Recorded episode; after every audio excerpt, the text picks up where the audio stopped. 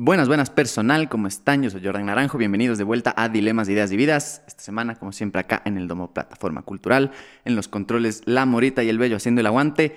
Y como siempre estoy con una invitadaza acá en esta mesa para esta semana, penúltimo episodio del año. Ella es cantante, escritora, escribe poesía, compone canciones. Estoy acá con la gran Margarita Lazo. ¿Cómo estás, Margarita? Bien, muchas gracias, Jordan. Qué chévere, gracias por caerte, qué bacán. sí, sí.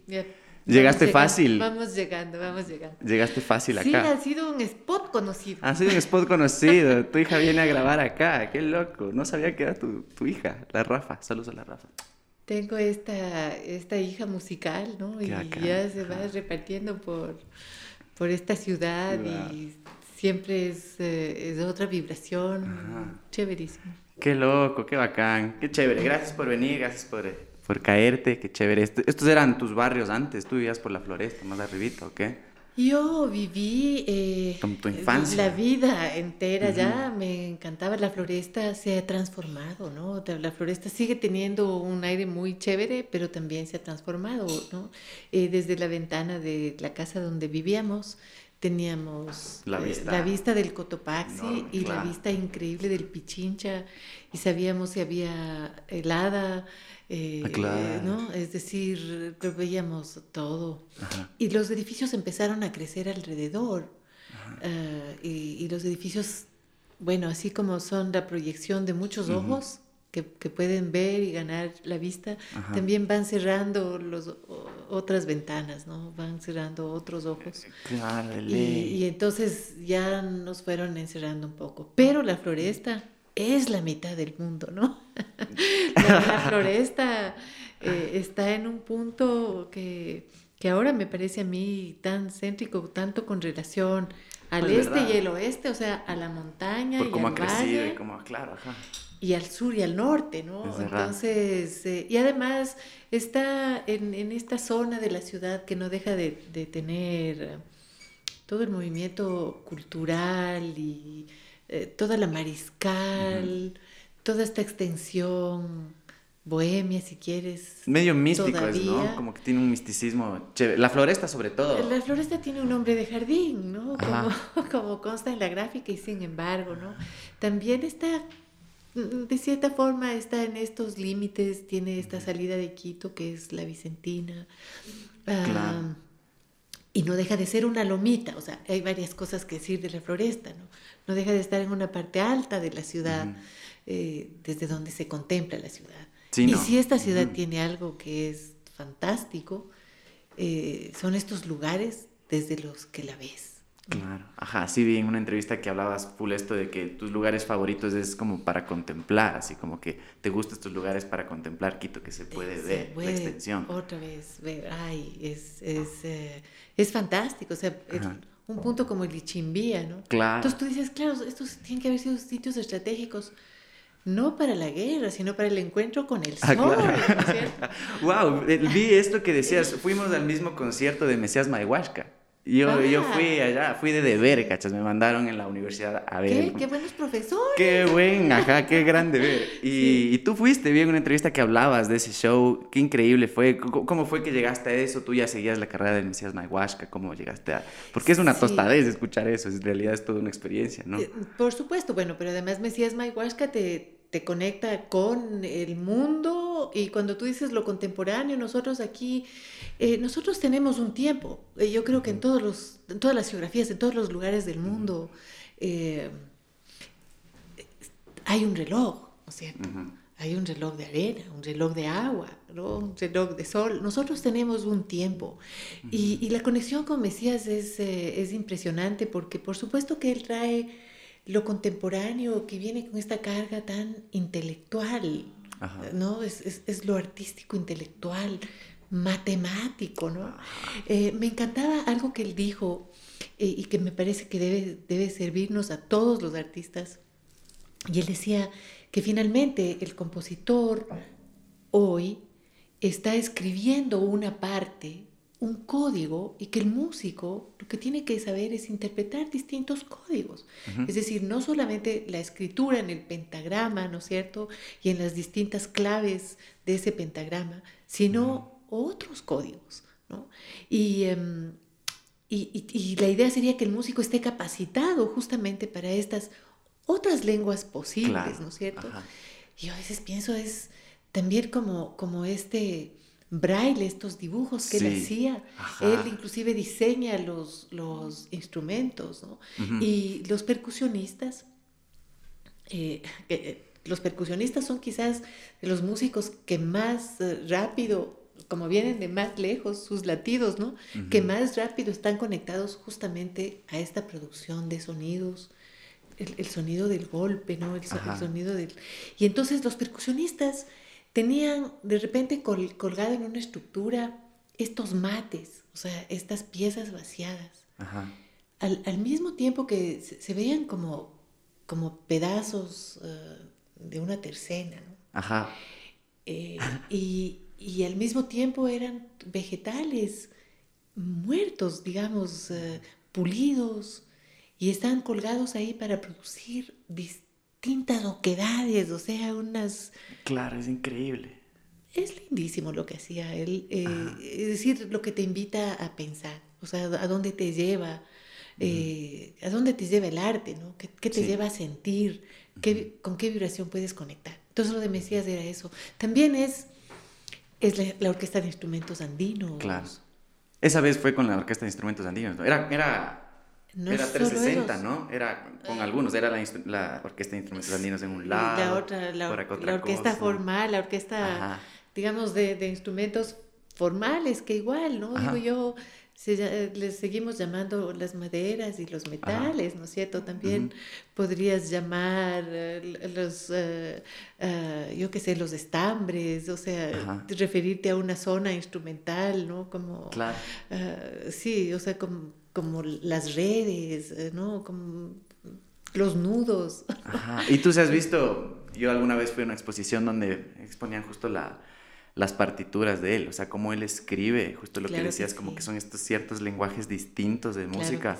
Tú, eh, ¿En qué te formaste en cuestión musical? ¿Cómo fue tu formación musical? ¿Cómo empezaste como a relacionarte con ese lenguaje? La primera, bueno, a relacionarme con el lenguaje es... Bueno, eso desde, desde chiquitita, claro, pero... es una conexión que tiene que ver con la voz, con el canto y, con el gusto. O sea, siempre yo ahí me remito a los ojos de mi papá, ¿no? O sea, vuelvo a esta, a, esta sensación, a esta emoción. Es decir, cantar eh, grabar, disfrutar eh, y, ser disfrutada. O sea, esto es como... Ah, claro. Eh, Entonces, círculo. Es algo inmediato, o sea, si me remito a lo más lejano, siento esa caricia, ¿no? Yo digo, y una está toda la vida buscando otra vez esta caricia, ¿no? De, del otro generoso que recibe, ¿no? Em, pero luego Em, empieza este piano que teníamos, que era un piano de, que fue de mi abuela. Ah, ok. Era un piano antiguo, viejo, ella tocaba el piano. Y, tengo yo en mi memoria, pero ahora tengo más como la memoria de mi hermana Magdalena, ¿no? Ella, ella recoge esto y, y, a veces siento que tengo más lo que ella ha narrado y ha ido contando a lo largo de la vida que mi propia experiencia de escuchar a mi abuela tocar el piano y cantar tangos. Ella vivía en el piso de arriba y sonaba el piano y ella cantaba, ella, tocaba el piano y cantaba. Mi bisabuelo era un director de bandas, él escribía las partes y él era el profesor y parece que era un profesor muy severo, muy ah, exigente, ¿no? Em, pero mi abuela tenía esta relación directa con, con, el instrumento. Así que estaba el piano ahí, así que había que empezar a estudiar piano y entonces mm, tuvimos un profesor de piano por algunos años. Eh, ¿Qué edad tenías por ahí? Empezaríamos a los 8, 7, 8 años más o menos. ¿no? 8 años. Había un cuarto de música, ¿no? En el cuarto de música se escuchaba de todo, muchísimos tangos, una colección gigantesca de mi papá. Tenía mucha música ecuatoriana y bueno, y música del mundo en realidad, porque además yo me pongo a pensar, ah, sí, claro, los poemas cómo empezaron, yo también pienso en que mi papá tenía estos discos de, de poemas narrados. y, luego pienso en Atahualpa Yupanqui y luego pienso que había esta, este Martín Fierro que yo lo oí primero, ¿no? O sea, ahorita que es, es chistoso porque vamos a volver a los audiolibros, ¿no es cierto? De ley. Ajá, ajá, Eh, claro. es Por decir, inmediatez. A oír claro. la literatura. Y también porque, te, porque puede estar en, en donde está la música, ¿no? O sea, la palabra donde está la música, Sí. ¿no? En el viaje, eh, en, en el paseo, en la espera, Ajá. ¿no? Bueno, y, em, y después de estas clases de piano, que para mí no, no, conec- no conectaban la música que oíamos en el cuarto de música, que también era música deportiva, ¿no? Mi papá... Claro, tu, tu papá era como bien melómano de tener una colección de discos, ¿no? Absolutamente, pero además hacía este vínculo, o sea, su pasión deportiva, Ajá. sus programas de radio, o sea, para él tenía que tener música y la música claro. era la música de los equipos, eh, la, la música que cantara al deporte. Él tuvo un programa eh, de televisión y tenía como este himno del deporte, ¿no? Y yo me acuerdo, nosotros cantábamos el ejemplar del porvenir, una marcha ahí, o sea, Dios mío, hay que volver a oír esa letra. Claro. Pero, pero había música de ciertos equipos y, y de repente mi papá se encuentra y yo digo, ¿qué antecedente? No, no lo había visto yo, de productor musical, de productor. Eh, porque porque finalmente alienta a estos Ajá. compositores eh, para que hacían canciones. Entonces hizo grabar un disco sobre la liga. eh, Raúl Rojas tenía una canción, Apolo Carrera, ¿no? Claro. Polo Carrera, el fútbol grita tu nombre. Y si yo vuelvo a oír eso, me tiro al piso porque era algo increíble. O sea, lo- y esto es algo que alentaba a mi papá. Entonces produjo varios sencillos. Él era el productor. Él, ¿En qué sentido él pro- producía? Como que Él él contrató grababa. al, al, al, eh, al compositor Ya. y él, o sea, él, él contrató la producción. O sea, él estaba atrás de producir estos pequeños sencillos que te puedo decir que eran música deportiva. O sea, él traía de todas partes, pero también alentó esa producción aquí. Ah, y, y son esas canciones que suenan hasta ahora en la radio, así de los algunas, equipos. no, no, hay algunas eh, canciones. Víctor Hugo Mena era el autor de otras de otras de estas eh, eh, canciones y no no.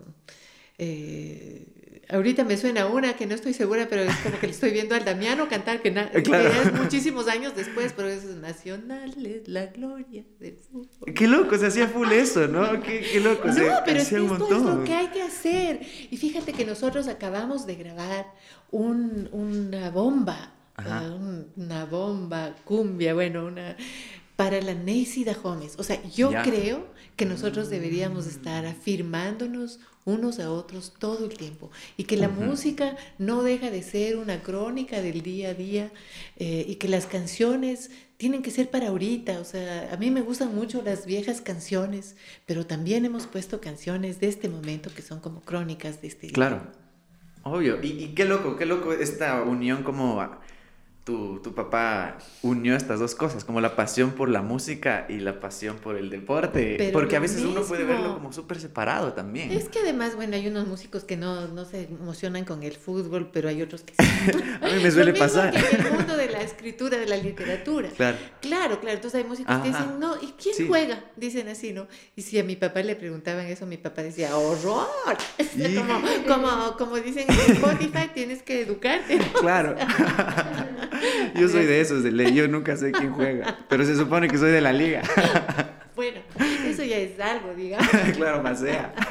Oye, y tu papá empezó a grabarles a ti y a tu hermana.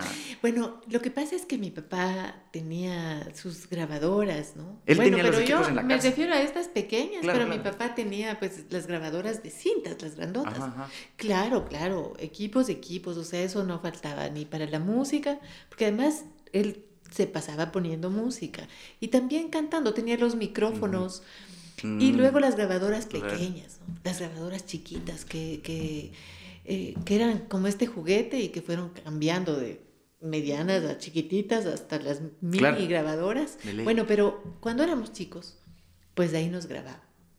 Si tú escuchas una grabación de esas, que por ahí hay algunas, Ah, sí hay. No distingues, eh, yo no distingo quién canta, porque cantamos por turnos a veces, los tres hermanos seguidos, los primeros. ¿no? Mi hermano Julio nació unos añitos después, entonces ya con él no grabamos nosotros, sino que Ah. ya, ya no hay este, eh, este registro, digamos. Claro, ¿no? claro. Pero con mis otros hermanos, mi hermana Magdalena y mi hermano Alfonso, sí. O sea, cua- ¿quién es el que canta? Yo digo, este tiene que ser el Alfonso, ¿no? Y esta desafinadísima soy yo. Claramente, esa debe ser, debe ser yo, ¿no? Este, Pero claro, es, eh, ese disfrute, como digo yo, ¿no? O sea, es, este disfrute de mi papá de grabar. Claro. Él, así como grababa eh, todo, o sea, tiene el, archivo que tienen ahora mis hermanos, ¿no? En, en, su radio. En la radio, Ajá. El archivo es un archivo impresionante por todo lo que guardaba mi papá. O sea, guardar, para quien tiene una casa llena de cachivaches, tú dices, Dios mío, ya, ya basta de guardar, ¿no? Pero cuando tú ves lo que ha sido documentalmente, guardar todas las grabaciones, las entrevistas, los goles, tener eso registrado es increíble. O sea, es, es un archivo, un tesoro. Claro, es increíble. Yo ayer me puse a escuchar goles que narra tu papá. Ah, es una bestia, es increíble. Claro, es súper es full nostálgico escucharlo también. Es un momento, es bueno, es, es, la forma en la que él en la que él vivía esto, ¿no? Claro. Y, y, a veces uno dice, bueno, así es como me gustaría a mí vivir y eso es lo que me gustaría transmitir, ¿no? Claro, e, eso es loco, como, ajá, como, como llega a transmitir tanto. Y él fue una guía súper loca para ustedes para empezar a cantar y empezar a grabar. ¿Qué cantaban? ¿Qué les hacía? Él les hacía cantar cosas, de seguro él ponía el repertorio. En, en los viajes cantábamos, bueno, este, la naranja nació verde. Bueno, él tenía coplas y además las decía, decía las coplas y luego y se volvía a divertir. Y esto pasa mucho con las coplas eh, andinas, ¿no es cierto? Que son como los amorfinos, que digamos todo se corresponde, son cuartetas, buscan, eh, de alguna manera son agudas, tienen sentencias, tú dices, oh, la sabiduría popular, ¿no? Que eso son unas sentencias atroces, a veces son unas sentencias como esa que yo sé decir en este, eh, en este Matitas de Perejil, ¿no? Ajá. amor que se ha de acabar, que se acabe de una vez, termina diciendo, ¿no? El, Yo digo, hay, hay, eh, pero había estas coplitas, ¿no? Este, de, tu ventana la mía, me tiraste un limón, yo que regresé a ver, había sido naranjilla, decía, ¿no? Y luego iba cambiando, había sido naranjagria. Y se iba deteriorando el, el, ah, el, verso, ¿no? Luego el maicito cantaba mi papá, ¿no? Y, y, y yo grabé una versión en la que también pude grabar con él unos pedacitos de la voz de él. Una versión en la que él suma como estos pedazos de otras canciones, o sea, pero esa era su versión del maicito. ¿no? Eh, o sea, recolectaba así un Frankenstein. Es decir, todos vamos, tú vas sumando, ¿no? Yo, mm, a la cuenta, hoy que he grabado algunas canciones, solo tienen dos coplas recogidas. No, no, no. O sea, aquí le vamos a agregar estas. Yo canto muchas veces otras coplas eh, que me parecen absolutamente pertinentes, ¿no? Y que ah, em, para mí hacen esta canción redonda en este momento, ¿no? Eh, no sé si esto también viene de esta, de esta idea de que la canción es la que tú aprendiste, pues. Así te dicen, no, pero es que no es así. ¿Y cómo es? Ah, no, pero esa fue una versión de hace 50 años, ¿no es cierto? Claro. Luego hubo otra versión y ahora nosotros nos hemos aprendido esta, pues esta es la que cantaba mi papá. Claro, tu original es la primera que te llegó. Del maicito y de la agüita, y se jora, y se jora.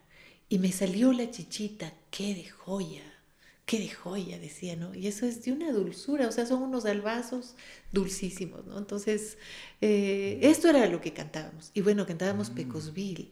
Mi papá hizo un viaje en barco en el año 58 y fue a Europa él había sido campeón de, tenis de mesa, de ping-pong. Ah, sí, wow. Era terrible porque cuando, cuando yo quería jugar con él era eso, lo imposible. Me mataba. No, claro, pues claro, así como digamos, vaya a hacer una clase de pedagogía, por favor. O sea, era... Eh, bueno, él disfrutaba mucho del juego, ¿no? Yo al juego le tengo terror. Yo al juego le tengo terror. Sí. Porque digamos, a una le habitan estas leonas, ¿no? Entonces es mejor no, no tentarlas, ¿no es cierto? Bueno, pero eh, yo te contaba de este viaje que él hace, hace un viaje en barco y en este barco, pues supongo que pasan muchos días cantando. Y mi papá que le encantaba y, y trajo de ese viaje este Pecosville. Pecosville es un, personaje precioso, mítico, o sea, este, este que, que de un tajo hace el río grande. Eh, Pecosville fue superhombre en todo Texas y por más que se hable de él no es presumir.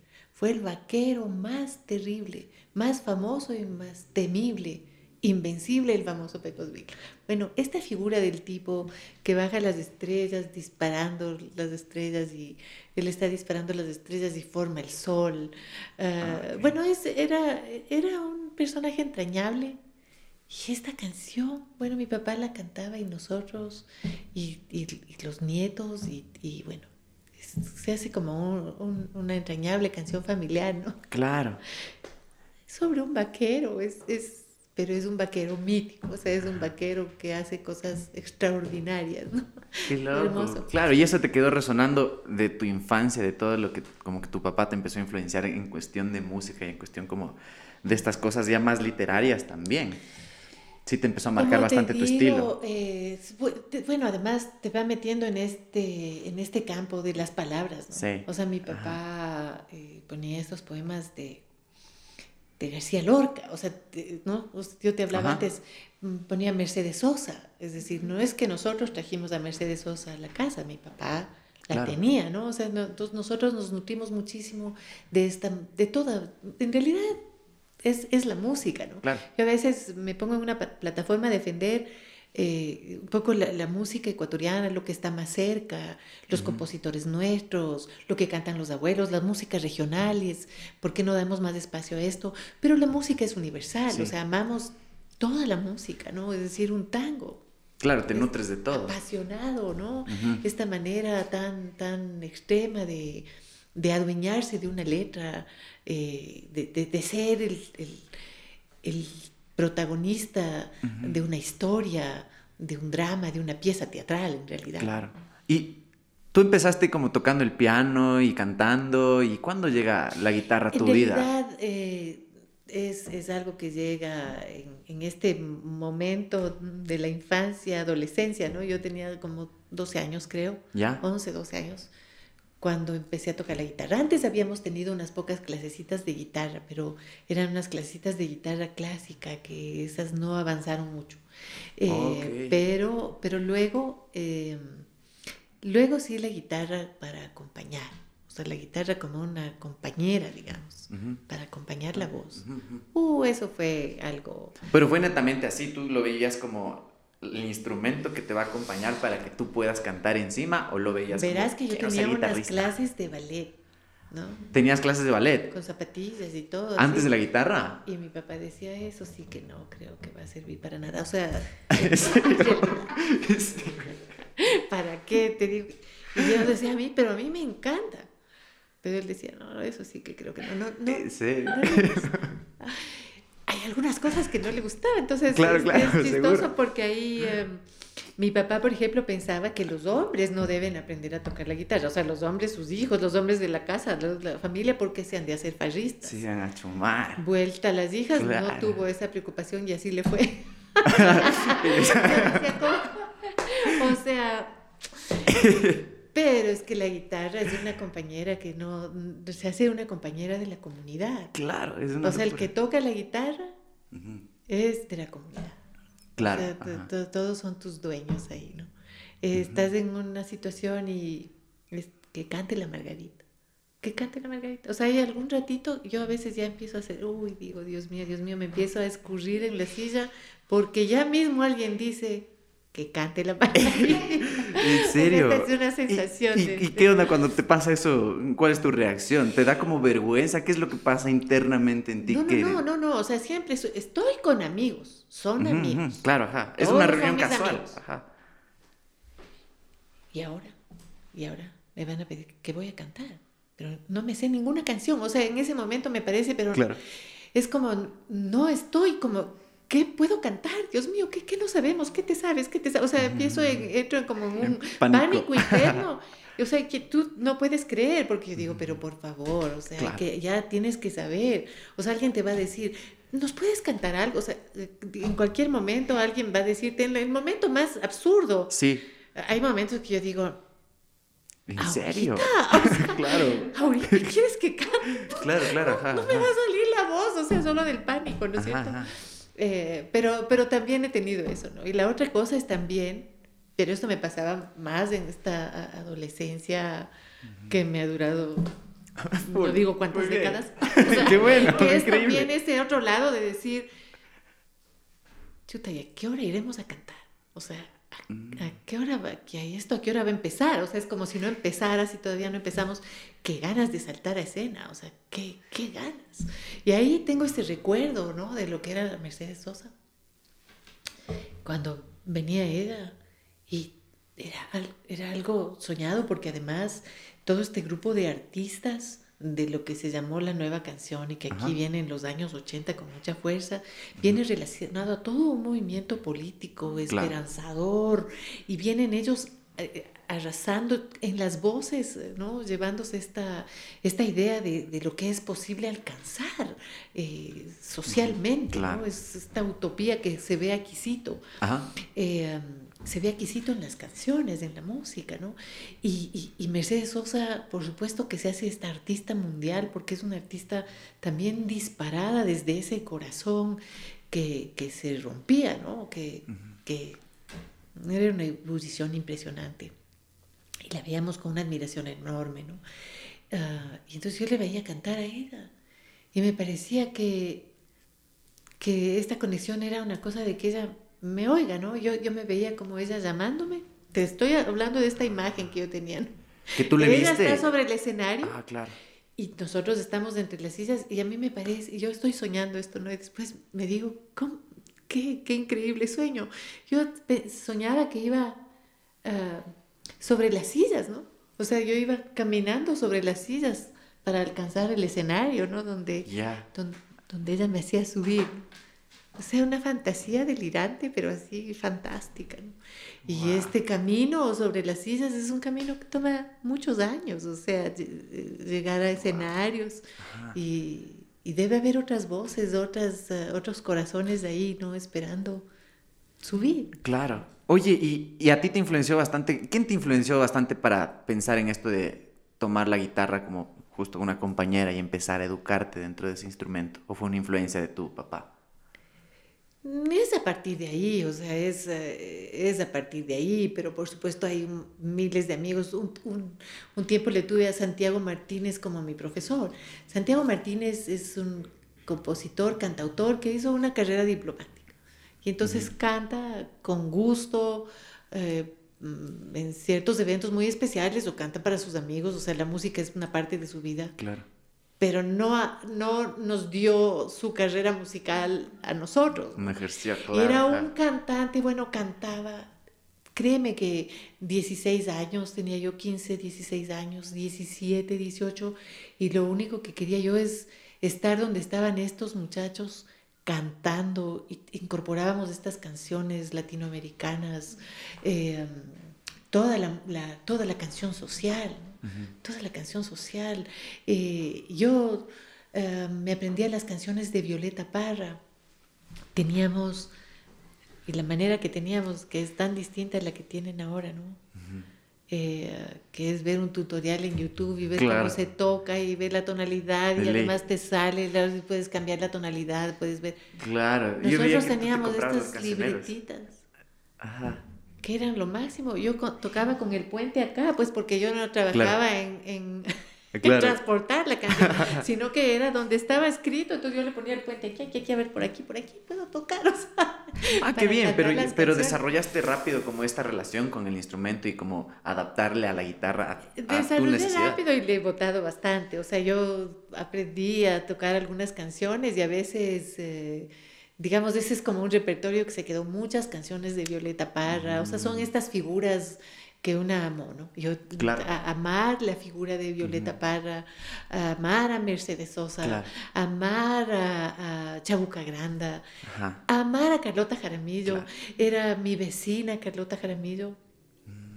Eh, Cierto, que vivía en la floresta también, que tú le veías caminar por ahí, decías en una entrevista. impresionante. Claro, qué loco. Era impresionante, porque era Qué locura. esta señora de una elegancia tan increíble. Y yo lo que sabía era que era amiga de mis papás, de mi papá, que era amiga.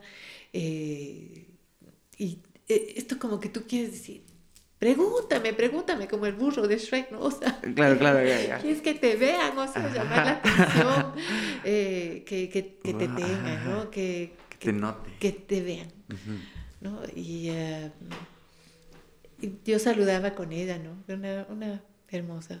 Des- Después, eh, muchos años más tarde, grabé en el Carpuelita, en este disco.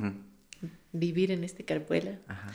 Eh, grabé con, con Nelly, su hija. Su hija. Ajá. Eh, Nelly cantaba bellísimo. Yo estaba grabando con Huberto Santa Cruz, el pianista, que era legendario Huberto.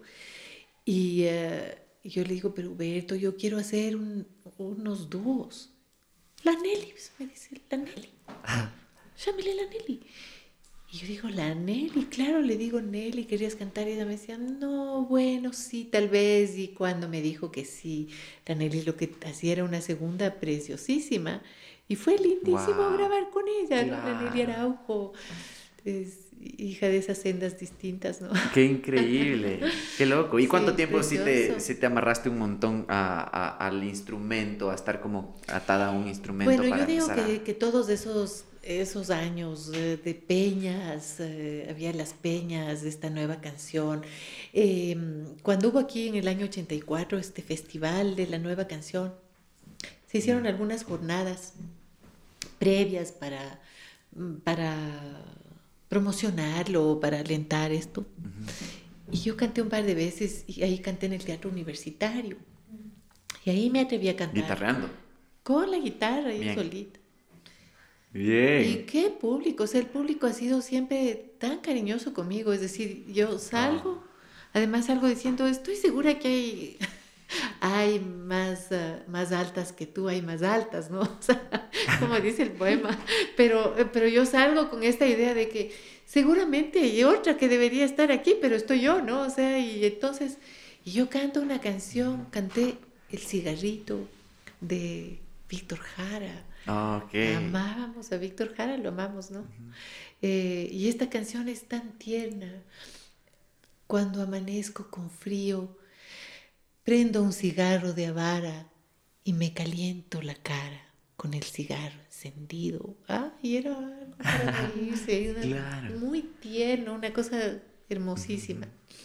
Bueno, yo canto eso y canto una canción mía que en ese momento yo me atrevía a componer canciones más que ahora. Ok. ¿Y cuántos años tenías ahí cuando pasó esto? Tenía 20 años, Ah, Ok. Ok. 21 años, o sea, algo así, ¿no?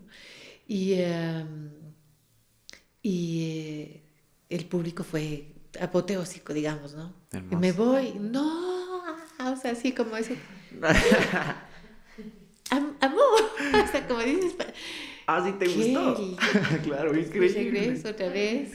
Eh, Wow. Lindísimo, claro. Entonces son como estos momentos, Ajá, ¿no? ajá. Que a veces en- en- se vuelven a Ajá. hacer en la vida y que, y que bueno, una sigue. Yo poco a poco empecé a tener quien me acompañara. O sea, yo realmente Claro. no me sentía nunca, nunca me sentí eh, firme como para estar con la guitarra. He admirado muchísimo a cantautoras que tienen su guitarra y eso yo y además me fui vinculando con músicos, ¿no? Yo decía, Claro. ay, me casé con un músico, él ya cogía la guitarra, es, como ya, Claro, claro. vamos. Delegando. Siempre, y claro, siempre es como, siempre puedes estar con alguien que lo haga mejor, pero creo que hay que tratar de defender esto, ¿no? Como decía Cecilia, todo, y yo digo, este, si, si es que hay un consejo para, para alguien que canta, es apropiate de un instrumento, Claro. desarrollalo y, y ten esta independencia, ¿no? Que el instrumento no sea muy pesado como una marimba, pero. Claro.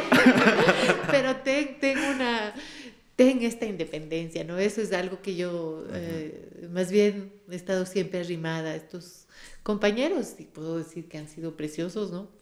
Claro, te da perspectivas hasta para tu canto. Y cuéntame, habla un poco de eso que decías, como que tenías más valor de componer o de sacar tus temas en vivo que también ahora. tiene que ¿Qué ver onda? con eso, ¿no? Con los músicos, porque Ah. una también tiene este nivel de severidad y entonces una se va adueñando de este músico, o sea, entonces le metes al maestro dentro de ti Ya. y, y empiezas a ser más severo, ¿no? O sea, más, yo por lo menos creo que tenemos un nivel de, de autocensura a veces eh, Ajá, claro. muy elevado.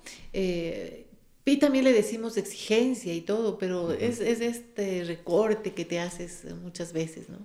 Eh. Yo decía, no, o sea, hay otros que componen mejor que yo, vo- voy a las canciones de los otros. Y yo me quedo escribiendo, porque por otro lado lo que he sentido siempre es como esta libertad en la escritura, digamos. ¿no? Claro, como que es tu tubo de escape ese. Mm, eh, Digamos, es, es eh, ahí eh, nada, o sea, ahí no estoy buscando ni una métrica ni una cuadratura y es chistoso porque oigo las canciones de ahora y no tienen, no riman por ningún motivo. Ajá, ajá. O sea, la canción va, va haciendo una crónica, parece que estás leyendo el diario, ¿no? Yo le decía a la Rafa, pero ¿cómo?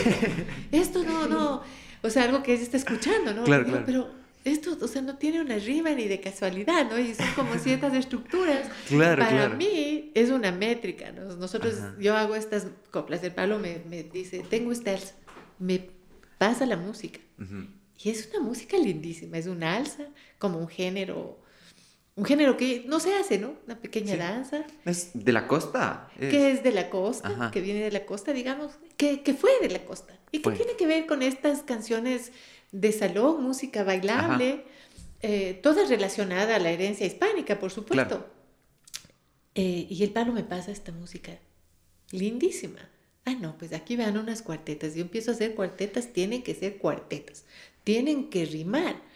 O sea, Ajá. tú eres mi tesoro, corazoncito, mi cariñito, o sea, todo va así. Y yo digo, vamos todavía, o sea, eh, aquí estoy en mi papayal, pero es poner la música, algo, ¿no?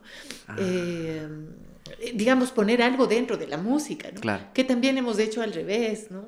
Eh, poner... A eh, tus textos. Exactamente, exactamente. ¿no? Eso, eso lo hemos hecho más veces y a textos que yo no pensaba que, Claro. que podían ser cantados y que en realidad los grabamos, los cantamos, los presentamos, pero que no, que no entran a formar parte del, del repertorio cotidiano. Tal vez Mm. ahí también yo he sido capaz de defender más otras canciones, o sea, que, que las propias a veces, ¿no? Hay canciones propias que yo digo, ¿y esta por qué dejamos de cantar? Bueno, porque una va dejando algunas canciones Claro. pero uno tendría que cargar las suyas, pues, para bien y para mal, ¿no? O sea, Ajá. para lo que fuere o fuese, como dicen mis hermanos. ¿no? ¿Y, y cómo, fue, cómo fuiste equilibrando eso entre como un poco soltar tu creación musical y dedicarte a ser una intérprete? No, de- no, de no, no, pero siempre, siempre fui intérprete, o sea, en realidad eh, siempre me encantó esta canción, uf, o sea, esta canción me encanta, la canto. Yo un día voy a cantar esta canción. Yo pienso Claro. y digo, ¿qué canción? O sea, me, ahorita me acuerdo de Garganta con Arena, que es este tango, ¿no? Eh, me encantaba porque además se lo oí a, a Goyeneche, que era el, el- el Garganta con Arena, ¿no? Y, em, y Adriana Varela. Y oigo esta canción, y qué fuerte canción, pero además me parecía esta garganta de mi papá, ¿no? O sea, es como Claro. un- esta capacidad expresiva tan intensa, tan fuerte. Esto es lo que dice, no canta, garganta con arena. Eh, o sea, aunque te vayas llevando la pena, o sea, aunque te lleve lo que sea, canta, canta una, es una cosa. Yo digo, qué lindo, esto, esto quiero cantar, ¿no? Claro. Y luego años más tarde, es, es, es, es un tema que está producido, es un disco que tengo eh, sellado, digamos, es, es, es, es un, una canción que me ha encantado, me ha apasionado, que finalmente la he logrado hacer. O sea, son, una se apropia de estos Claro, libretos, justo. ¿no es cierto? Una se apropia de estos libretos y en ese sentido también me he sentido libre, digamos, siempre, ahora, ah, cada- siempre un poco perseguida por porque no es fácil encontrar los autores, pedir autorización. Sí. Tú quieres dejar ahí un fondo y decir, estoy reconociendo a los autores, yo como Claro. la que más, digamos, pero no, no es siempre fácil encontrar el camino y a veces hay hasta herederos. Y alguien, yo digo, bueno, pero yo le quiero hacer este cambio. Ah, pero le tienen que dar permiso a los herederos. Ah, sí, ¿cuántos son? Son 15 herederos. Uh, ¿sabes cuándo vas a tener ese permiso? O sea, entonces alguien decía, bueno, es mejor pedir perdón que permiso, ¿no? O sea, Claro. disculpas, disculpas, disculpas, no he querido ofender a nadie, ¿no? No, Pero claro, en realidad, claro. este, yo eh, me he adueñado de muchas canciones. Eso no me he pedido, eh, por, por otro lado, eh, escribir, o sea, la escritura es... es a veces es otra ruta, ¿no? Claro, claro, tú te deslindaste bastante de ese. Ajá, e, es que es como justo eso. A veces yo he visto músicos que que son intérpretes, pero que luego les empieza a picar esta partecita como del ego de querer mostrar lo que uno crea en cuanto a la música. Y llega como este conflicto interno de que tengo que de ley meter mis canciones, pero tú como que te disociaste de eso en realidad. Más que, sí, o sea, como te digo, a veces es más difícil como defender estas canciones, deberíamos defender estas canciones, ¿no? ¿Cierto? Hemos hecho varias canciones y algunas en realidad no las, no las cantamos, ¿no? Y... Eh, y las letras fueron escritas como canción, ¿no es cierto? Eh, ahora estamos trabajando más en nuevas canciones. Más que eh, esto que dices tú, que, que, juega siempre un papel, ¿no? Esto del ego. Eh, más que eso está como, ¿y nosotros qué estamos poniendo en este cancionero? Y yo estoy segura de haber puesto en el cancionero ecuatoriano canciones de compositores contemporáneos. Por ejemplo, canciones de Diego Luzuriaga las hemos incorporado al cancionero nacional, que no solo al archivo, sino al, al oído, al, corazón ecuatoriano, ¿no es cierto? Por ejemplo, pienso en Manito de Cera. Eh, Manito de Cera es eh, un villancico, es una canción de Navidad. No es un villancico, digamos, villancico es, es, tan genérico, ¿no? O sea, a veces aquí define todo lo navideño, pero, los villancicos también se dividen entre los que son devocionales, como Dulce Jesús mío, o sea, que, que hablan de la devoción, y también se refieren a, a, a, lo que es la costumbre o el paisaje, ¿no es cierto? O sea, hay... y la canción navideña, digamos, sería más, más, uh, más genérico todavía, ¿no? Eh, y hay algunas de estas canciones que nosotros hemos podido hacer y a través de los años van haciendo una huella, ¿no? Se van incorporando, se van quedando en el imaginario claro. de esta comunidad, ¿no? Y, creo que ahí es una parte de lo que hemos querido hacer. Mm. Entonces, yo las defiendo como canciones propias, Tuyas, como si fueran mías, ¿no? Y, y háblame de eso, porque a mí se me hace súper loco esto del intérprete, como la dificultad de, en serio, encarnar lo que estás diciendo, porque habla súper lindazo de las letras. Es como que veía entrevistas en las que decías, y cuando llega esta palabra, esta y le das un sentido súper profundo a esa palabra, como que le ves como un ente a esa palabra dentro del capítulo de la canción. Es increíble. Lo que hay que decir es que eh, esto es mirando un poema, ¿no? O sea, tú ves el poema y, y van una línea tras otra, a veces unas cortas, otras largas. Y de repente hay una línea donde está la poesía, ¿no? Ya, ajá. Eh, es, decir, todo el poema es, se ha estructurado y de repente, ah, ya, o sea, llegó el momento del disparo. y me parece que en muchos temas pasa eso. O sea, el poema está cuadrado, tiene las rimas, va contando un cuento, una historia, va dándote un ambiente, se refiere a algo y de repente hay una línea. Eh, es. Eh, eh, todo, toda la poesía está ahí, o sea, toda la canción está ahí, ¿no? Entonces es eh, como, como, sí, yo decía, estamos preparando este recital y yo estoy esperando el momento de cantar este verso. Y esta este palabra, ajá. ¿Cómo este le das tú esa narrativa? O sea, ¿tú te dejas reflejar un montón por la letra? ¿Tratas de buscar qué es lo que sentía el autor o tratas de hacer una interpretación de tu vida propia? Tú estás contando algo y, eh, esto también se relaciona contigo, ¿no? Claro. Por ejemplo, está el polo doliente. el polo doliente es, eh, son, son estos versos, estas, eh, también son estas rimas, vienen como, también como cuartetas de Aquiles Nazoa. Es un, un, escritor venezolano, entrañable, muy querido, también con poemas para niños y todo. Y este es uno de, sus, de, de, sus poemas, bueno, que se hace famoso porque con la música de un polo, o sea, el polo es, eh, es, un género, mm, pero no es que haces varias músicas del polo, es como el alza, aquí un poco el alza, queda un alza, o que, el andarele, ¿no? Es, el andarele mismo es la música, no es solamente la estructura, sino la música, este es el andarele. Entonces el polo, el polo margariteño es como el mismo polo, ¿no? Eh, José Cebes de los Inti Limani, un tenor fabuloso, extraordinario, también compositor, eh, hace esta adaptación, digamos, del poema. Es, aquí viene el muerto de Marihuitar. Cuatro pescadores lo van a enterrar. Cuatro pescadores lo van a enterrar. Aquí viene el muerto de Marihuitar. Esto es lo que va diciendo, ¿no? Nació en un puerto, murió en la mar y se llamaba Juan Salazar. Anoche, anoche salió a pescar.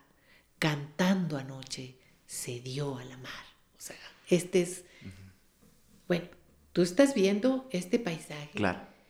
Estás viendo este hombre que va a hacer su faena y además va cantando. No solo es este pescador, es, es una crónica de una muerte anunciada porque tú le ves irse, aunque ya sabes que está muerto, ¿no? Pero tú, tú vas soñando con él. Claro. Tú vas viendo las estrellas a las que él se da, ¿no? O sea, es, es eh, esto es lo que veo yo, ¿no? Claro, tú eres súper visual, o sea, tratas de así ponerlo como en imágenes en tu cabeza. Yo, yo, me embarco. Claro. Yo me embarco, ¿no? Todos salimos a pescar, ¿no? Y, y luego viene esta mirada que es estremecida y es la mirada sobre los pueblos, ¿no? Y, y, ya lo llevan a sepultar con su franela de parrandear. O sea, con su mejor camiseta. O sea, puedes tú hacer muchas... ¿Qué es su franela de parrandear? Y solo si te quedas en esa línea. Claro. Tienes un cuento de todos estos pescadores. Marihuitar es, como este pueblito de pescadores. Ajá. Muy pobre, ¿no? ¿Y, qué tanto tú, tú te clavas en ver palabra por palabra y dar como estas, estas varias interpretaciones? O sea, ¿sí, ¿sí logras como que a la primera captar el sentimiento de una canción? O si como que tomas un proceso para empezar como a volver la tuya, o si pasa instantáneamente, o sea, solo ya las palabras te resuenan en la película en la cabeza. No, no, no, o sea, luego, es decir, tú puedes cada vez meterte más, o sea, si nosotros seguimos hablando de este tema, Podemos seguir nos van a salir, por supuesto, por supuesto, ¿no es cierto? Eh, muda la gente, lo ve pasar, ¿no? Eh, eh, solo se queda mirando el mar. Eh, ¿no? Claro. pero entonces, ¿cuándo decides parar de ya meterte tanto? Como un abrazo sin terminar, quedan los remos en alta mar. Eso es poesía, ¿no? Ajá. Eso es poesía. Claro. ¿Y? Que esta huella, este abrazo pendiente, esto que debemos, esta deuda de la vida, es bellísimo. Pero tú diseccionas full las letras. O sea, como que eh, vas tratando de, Y hay canciones que yo digo, ay Dios mío, o sea, ¿cómo es posible? Hay letras que... Hay canciones que yo no podría cantar, por supuesto. Ah, sí. Eh, pero es que además, en realidad, cuando uno hace un repertorio, eh, está haciendo una definición, o sea, hay, hay, hay repertorios, como yo suelo decir yo, a mí me encantan estas canciones llenas de advertencias, ¿no? mañana, mañana me, me voy de aquí te quedarás llorando, ah, palomita, cuculí. O sea, mañana te, has de acordar de mí, ¿no? O sea, Manungo, ¿qué andas haciendo de noche quitando el sueño?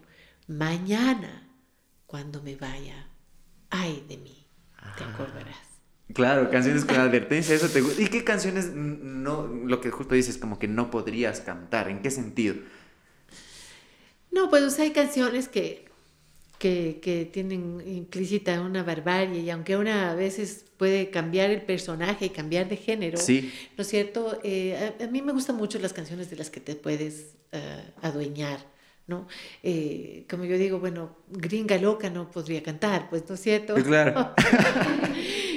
hay otras hermosísimas canciones de, de, Lugo, ah, yo me acuerdo de Recuerda Lennon. Está fuera de mi rango genérico un poco, pero eso sí podría cantar. Él de, tiene que va la incierta soy yo. No me importa de dónde eres tú, esta vieja María. Vieja María, se me unos, unos temas de Uruguay fantásticos. Él le puso música a un poema mío que yo no podía ni imaginar que podía quedar cantado.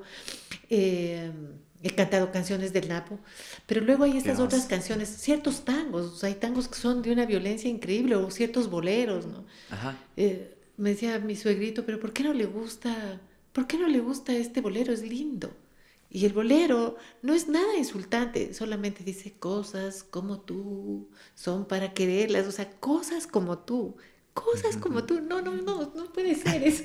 eso, no hay, eso no hay cómo cantar, o sea, pero para nada. Pero otras cosas, eh, no o sea, por ejemplo, a mí que me encantan las coplas populares, las coplas populares vienen de un machismo increíble, pero porque esta es la visión. Y sin embargo, es como todo que va cambiando, ¿no? o sea, hay evidentemente todas las coplas son eso, son, son modificables, se han modificado en los años y se seguirá modificando por suerte, porque hablan de otros momentos, Entonces creo que, creo que hay que seguir en esa línea, ¿no?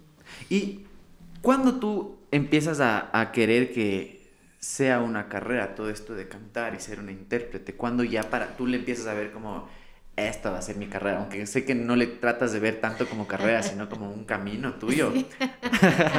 Entonces, ya te caché. Claro, pues ya te, ya, te, ya la respuesta. Como tú lo ves como un camino, ¿cuándo empiezas tú a verlo como, ah, esto sí, sí me da? y hablando en la cuestión como de económica y profesional.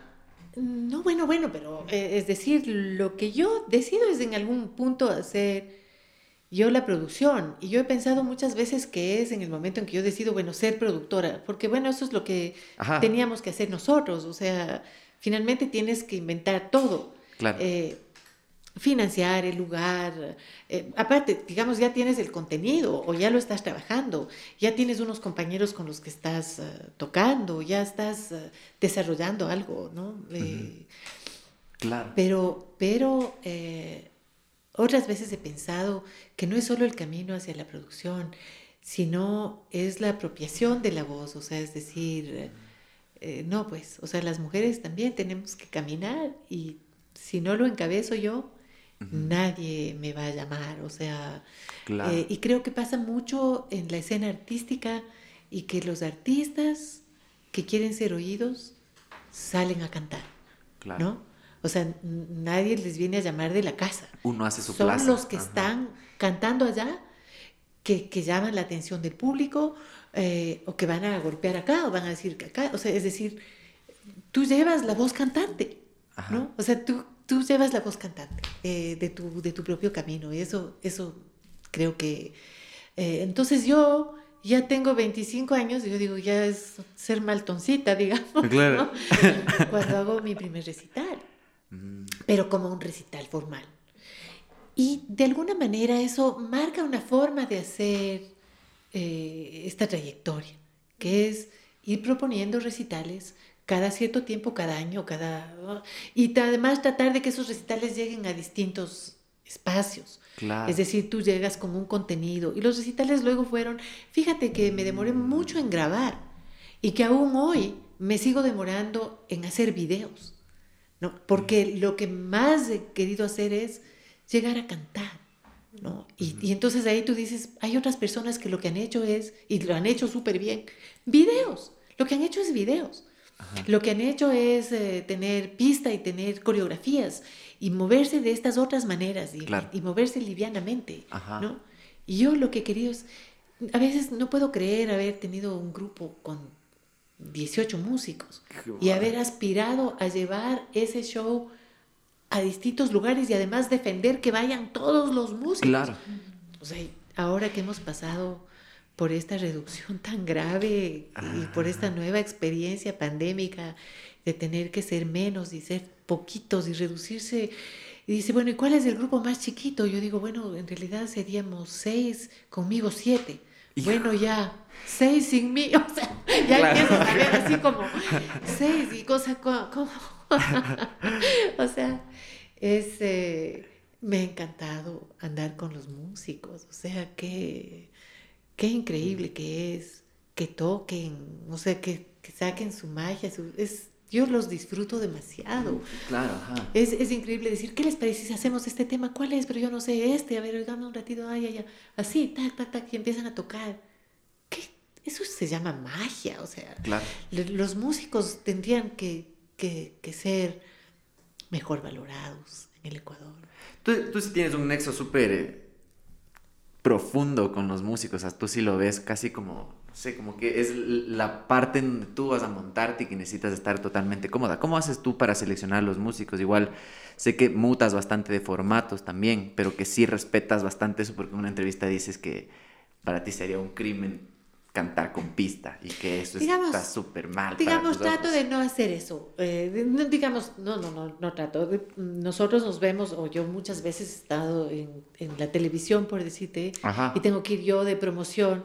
Y es chistoso porque yo voy de promoción y, y canto con pista. Claro. O sea, ¿no? Y entonces yo les digo a ellos, tienen que venir, aunque ellos no tengan sonido, eh, tenemos que, que estar ahí porque la idea para mí es que lo que hacemos nosotros es música. O sea, pero hay mil otras formas. O sea, digamos, hay otras maneras de hacerlo. Para mí, la música es en vivo, o sea, es con gente, es, uh, es con instrumentos, eso es. Mm, eso no quiere decir que, que otros artistas no, no puedan emplear otros recursos. Por ejemplo, hay artistas que trabajan, como decía yo, con coreografías. O sea, va el solista con su micrófono y va con ocho bailarines, va con su claro, otra dinámica. Digamos, hay, hay muchas otras maneras de estar en la escena. La música para mí es con músicos, o sea, esto es un poco, ¿no es cierto? Em, no he cambiado tanto eh, de formatos. Eh, yo me acuerdo por ejemplo, en el disco Apostemos que me caso, que lo que yo quería es hacer la música con distintos acompañamientos. Entonces, ahí estuve con quinteto de cuerda, con piano, eh, con marimba y vibráfono, con banda, o sea, con banda de pueblo, ¿no es cierto? Con, con, con el sonido de una banda. Eh, con el grupo, o sea, había unos temas, un par de temas muy modernos, y ahí el trío con requinto, y luego algo solo con guitarra. O sea, todo esto ha sido también disfrutar de, de estos entornos que tenemos. A veces cambiamos de músicos porque los músicos también van tomando sus propias trayectorias, eh, pero, pero, pero siempre eh, son compañeros de camino, ¿no? Entonces, a mí me dura mucho, o sea, yo, a, mí me dura mucho, o sea, me gusta mucho trabajar. Eh, con, hay, hay, músicos que tienen virtudes para unas cosas y que otras no las hacen que, que eh, introducir temas nuevos es, es, difícil para algunos. Yo digo, pero de esos es de los que hay que aprender los temas viejos. O sea, esos músicos son, eh, son una fuente de, de, conocimiento. Claro, totalmente. Claro, tú, tú igual tienes músicos jóvenes, músicos de más edad y es como que haces como que todo eso como que se influya bastante, ¿no? Ahora cada vez tenemos músicos más jóvenes. Claro. Yo invitaba a este maestro, a este otro maestro, o sea, teníamos esta, esta idea. Además, me siempre me ha gustado hacer también eso, que es justamente que este sea em, un escenario, un lugar eh, donde producimos vínculos, o sea, vinculamos eh, la música vieja, eh, vinculamos música exquisita, con, música más ingenua, si, si, si, tú quieres, ¿no? O sea, con, eh, vinculamos músicos muy experimentados con músicos que empiezan, o, talentos nuevos con músicos que, que, están ya retirándose de este claro, camino. Entre académicos y populares igual. ¿Cómo no? O sea, como músicos que, que son súper lectores y que sin partes es difícil que toquen y otros músicos como el Choco Morales, el Chocolate Morales, que es eh, este legendario requintista ah, de Quito, ¿no? Que él dice, no, no, ya, yo ya tengo escaneado. Y realmente, pues, o sea, es un oído musical, el tipo, que es una cosa es increíble, ¿no? O sea, y, y, también es lindísimo trabajar en esta combinación de músicos académicos y, y músicos populares, porque todos tienen eh, una riqueza que ofrecer. Claro, se balancea de una manera súper mágica, de hecho. Ajá. Y, y, tú, por ejemplo, en esto de, de ser una intérprete, ¿cómo seleccionas tú tu repertorio? ¿En qué, ¿En qué te basas para seleccionar el repertorio? Si estás abierta a la sugerencia de la banda, hay músicos a los que les tienes como en un rango más alto como para poder sugerir cosas. No, no, no, pero todos pueden sugerir, no siempre tienen eh, también mucha apertura, pero algunos dicen, te traigo esto, traigo esto, y claro, probemos, probemos. Todos. A veces hemos probado, hay temas... Sí, pero como te digo, no, además vienen de mundos em, distintos. Por ejemplo, ahora es más frecuente que vengan del jazz, ¿no Claro. cierto? Ajá. O sea, De ley. es, eh, ay, esos acordes que están ahí poniendo. Sí. Guau. No se me irán a... No, eso está muy complejo, digo yo, ¿no? O sea, hay que... Ah, para mí eso, eso queda, es- es- queda un poco denso, ¿no? O sea, hay, hay que ver. A mí me gusta mucho... eh, el Claro. Pablo Valareso hace estos arreglos que Ajá. realmente me encantan porque también tienen es- esta musicalidad tan comunicativa, ¿no? Y eh, lo que ha sido riquísimo de- de- del trabajo musical del Pablo es que él tiene esta formación orquestal, o sea, de orquesta sinfónica, ¿no? La formación sinfónica. Y cuando él está componiendo algo, no está componiendo la línea melódica y el acompañamiento, él está componiendo varias líneas melódicas al mismo tiempo. Yo le digo, pero esta es otra canción. Ajá. O sea, porque, pero claro, es, en el contexto es, es, es una composición, pues, o sea, Ajá. viene de, viene de oír estas, estas distintas voces orquestales, ¿no? Y eso, eso por ejemplo, es lindísimo eh, y, y para mí es muy comunicativo, o sea, Claro. musicalmente comunicativo. Eso, eso me encanta a mí. ¿Y cuándo? O sea, y- tener un ámbito amable, ¿no? Ajá, y pero ¿y tú cuándo te empiezas ya a empapar como de teoría musical o incluso tú sabes un montón de ritmos nacionales, ritmos de acá, ritmos latinoamericanos, sabes su origen y cosas como qué es lo que le hace que existe ese ritmo? ¿Cuándo empezaste tú a meterte full en este origen de los ritmos? No, no, bueno, sí, siempre me ha gustado saber qué es lo que vamos a hacer. Claro. ¿Qué voy a presentar? ¿Quién es el autor? Mira Obvio. que voy a cantar la misa eh, campesina nicaragüense. La misa campesina nicaragüense es una composición de Carlos Mejía Godoy. Eh, en algunas partes es como en colaboración con Ernesto Cardenal, o sea, ellos componen toda una misa. O sea, la misa tiene un credo, tiene un ofertorio, tiene un canto de entrada, de despedida, tiene una comunión, o sea, todas estas partes de la misa eh, que aquí combinan ah, eh, con, con todo lo que fue la teología de la liberación Ok. ah, y con todos los movimientos, todo el movimiento social tan importante de estos años de la revolución en Nicaragua, ¿no? Ajá. Y lo que hacen ellos es, por supuesto, es las voces, eh, eh, poner las voces ah, de, de los pueblos, de las localidades, adentro de la misa. O sea, el ofertorio, ¿qué es lo que trae? Es como lo que hacen los villancicos, ¿no es cierto? Que cada uno se adueña de su propio Jesús. Tienes Claro. un montón de Jesuses. Yo decía, aquí tenemos que tener uno de, de Quito, porque yo encontraba los villancicos y hablaban del niño venezolano, el niño peruano, no sé qué. Entonces yo digo, vamos a hacer sí, este sí. niño quiteño, poner en el paisaje este niño. Nosotros que tenemos tantos niños que, y que tenemos una tradición de arte religioso tan, Ajá. Tan poderosa dentro de la ciudad. Claro. Bueno, en esta misa eh, se habla de, de estos lugares, ¿no? Muchísimos lugares de Nicaragua. Bueno, yo los quiero ver. Yo Claro. me pongo a buscar esos lugares en el mapa. Obvio. Ahorita además tenemos como, ahora tenemos todos los recursos para, para Ajá, ver. Yo conocí Nicaragua hace unos años y conocí algunas partes de Nicaragua. Ya. Pero, pero yo entro en Google Earth a navegar, o sea, ¿dónde está Diriomo? ¿Dónde está Matagalpa? ¿Dónde están las Segovias? O sea, todo esto que, que se describe en esta canción. Claro, o sea, Entonces, sí, claro, esta claro. ha sido una manera de, digamos, yo voy cantando eh, conmigo, o sea, me Ajá, voy ajá. llevando a, a- a cada canción. Claro, claro. e- Es que todo eso te ayuda para que puedas interpretar mejor, o sea, saber el origen y hasta saber el contexto visual en donde estaba pasando lo que están escribiendo. Es Los increíble. nombres de los pájaros, o los nombres de las frutas, o sea, Ajá. ¿qué es esto? Es, es- es un macuá. Y tú sí te clavas a buscar todo. Por Qué supuesto. bien, claro. Además, los nombres de ciertos instrumentos populares, ¿no? Ajá. Yo digo, ¿qué será este? Ay, eh, sirigongo, algo parecido. Ahorita no tengo la palabra, pero yo la busco y veo que el instrumento es algo que se eh, es algo que se toca, es como una cuerda parecida a este instrumento brasileño. Ah, que parece que está en un balde. ¿Cómo se llama eso? ¿Cómo se llama eso? Berimbau. Birimbao. Un birimbao, exactamente. Es como un birimbao nicaragüense, algo parecido a eso. de que- Ah. ¿no? Y este es un jirigongo, un algo. Ahorita se me va, ¿no?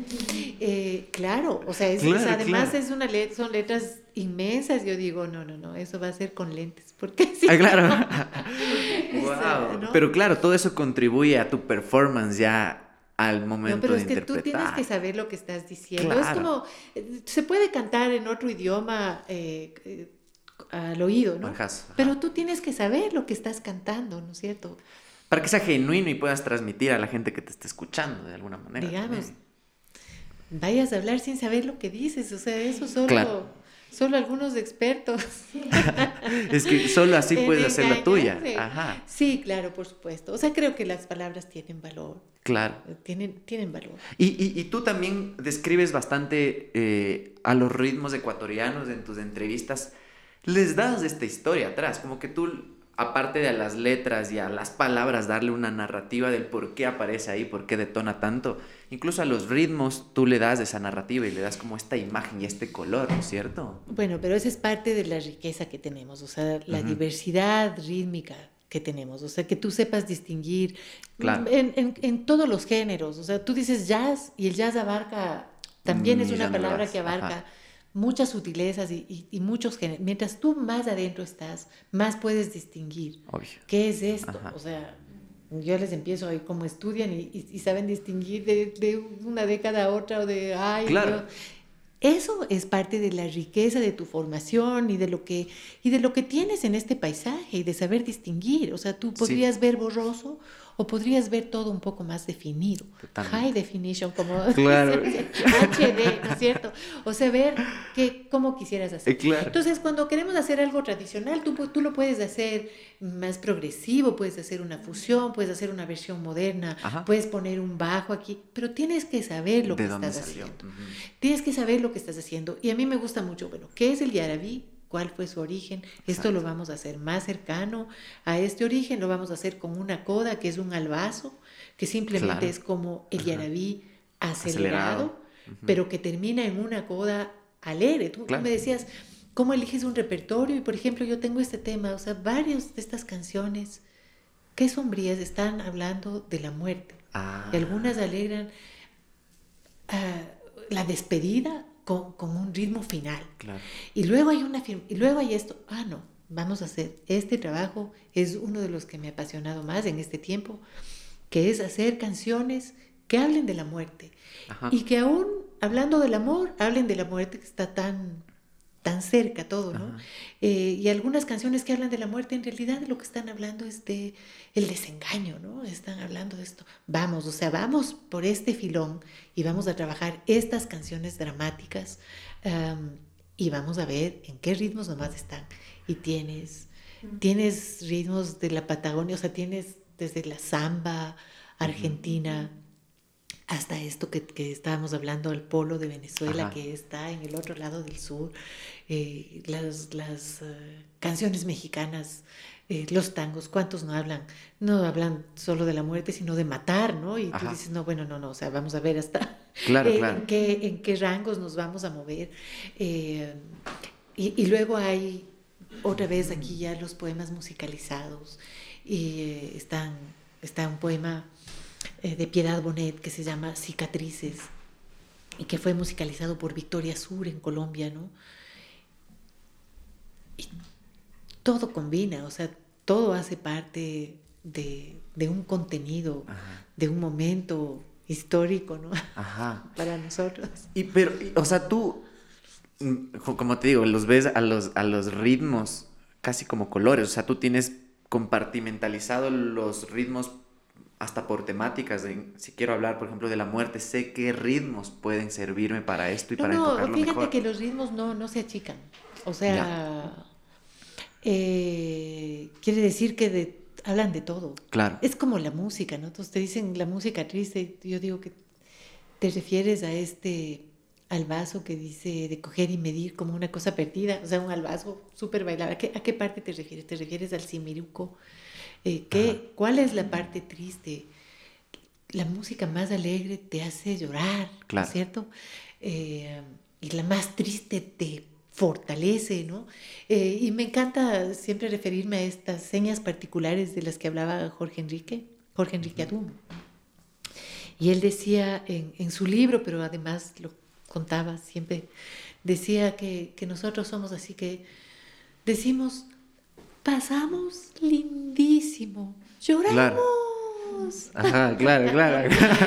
y claro, digamos esto, y, yo siempre, también en cambio a mí me gusta afirmar esto de que eso es porque somos parte de la humanidad. Ajá, qué loco. ¿Y, ¿Y cuándo tú empezaste a estudiar los orígenes de los, de los ritmos, como la historia de los ritmos, incluso qué es lo que rítmicamente le hace que Yo creo que tú vas eh, defendiendo ciertas cosas también conforme las vas presentando, ¿no? ¿Y por qué he grabado esto? Y de repente te encuentras contando cosas que no sabías que sabías. Eh, ¿no? Ah. Eh, esto viene de acá, viene de acá. Muchas son relaciones tuyas con tus propias vivencias, la experiencia familiar, la razón de tu abuelita, la otra razón, y otras son y otras son estas, eh, eh, estos cuentos que no te diste cuenta que habías estado leyendo, ¿no? Ajá. Y, y buscando, bueno, y ahora hay mucho que buscar, o sea, claro, como, digo, ahorita hay, hay, tanta más información, a veces realmente hay que tratar de decir, ¿será esto? Tienes que verlo con cierto escepticismo, ¿no? Podría no ser tan cierto, ¿no? ¿Y tú cómo, y quién te empezó como a guiar en esto de los ritmos ecuatorianos? Como un poco esta guía ya, no teórica, pero sí de el bagaje del ritmo. No, no, hay estudiosos de la música, ¿no? O sea, hay estudiosos, bueno, los mismos músicos mm, que, que son formidables, por ejemplo, ahora trabajamos mucho con, trabajamos muchísimos años con Julio Andrade, ¿no? Entonces, Julio es un estudioso de la guitarra, lo suyo ha sido esta guitarra quiteña, ecuatoriana, estas características de la guitarra, ¿no es cierto? Eh, pero también está, por ejemplo, Pablo Guerrero. Pablo Guerrero es un musicólogo, ¿no? Es, es, es un estudioso de, de, la música en el Ecuador. Y entonces él para mí ha sido un, un referente enorme. Él hizo esta enciclopedia de la música ecuatoriana, pero también ha hecho muchos formatos de archivos y él nos ha ayudado con repertorio, con referencias. Mm. digamos, hay que atesorar eh, el trabajo que, que, Pablo ha hecho y ha sido, como te digo, mi asesor muchísimas veces. O sea, ah. a lo largo de nuestra producción siempre hay un momento, Pablito, ¿qué, ¿qué, sabes de esta canción? ¿Qué sabes de este compositor? ¿No? Y luego, bueno, está la posibilidad de, de, ciertos compositores. Yo hace muchísimos años le hacía un homenaje a Nicolás Fiallos. Eh, nosotros grabamos uno de sus pasillos hace años y ahora resulta que Nicolás Fiallos a sus 102 años todavía compone y manda por WhatsApp a varios cantantes y artistas, manda sus nuevas canciones, o sea, nos manda sus canciones. No se puede estar más agradecido con un compositor como él, ¿no? Entonces yo digo, tener esa cercanía, que te cuente cómo hizo, lo que hizo, ha sido... Claro, te da una perspectiva distinta, hasta para, como oyente, te da una perspectiva distinta. Sí, claro, claro que sí. Oye, y cuéntame un chance de, de, tu otra educación, porque supe que también estudiabas otra cosa, ¿no? Y te saliste. bueno, yo estudié canto con la maestra Hauser, ¿sabes? Esto antes de, irnos. Porque tú me decías de, los géneros ecuatorianos, pero aquí eh, mi experiencia con la maestra Hauser fue lindísima porque ella nos acercaba al bel canto, ¿no? al canto lírico. Ah. Y eh, a mí me gustaba mucho trabajar en, esta perspectiva de la voz, de una voz que puede crecer hasta la ópera, ¿no es cierto? Eh, y yo sentía que tenía como esta voz grande. Desde luego que, que nunca iba a ser lo mío el, el canto lírico. Pero todos estos recursos y estas formas de pararse ante la música, ¿no? También desde el orgullo, o sea, había esta esta fuerza que, tenía esta maestra de canto, que mm, fue formidable en nuestras vidas. Eh, también ah, canté mucho tiempo en coros. Y cantar en coros es una experiencia que tiene que ver con, con ser parte de una, de una sola voz colectiva. Y eso es incomparable, o sea, me encantaba. Me encantaba eso. A mí me encanta ser solista, claro que sí, pero también ser capaz de sumergirse eh, en esta sola voz de todos es, es incomparable. Yo em, estudié unos años, dos, dos semestres seguramente, dos años, eh, ¿no? unos Psicología. pocos semestres, sociología. Sociología. Sociología. Es decir, eh, era estudiar política en realidad.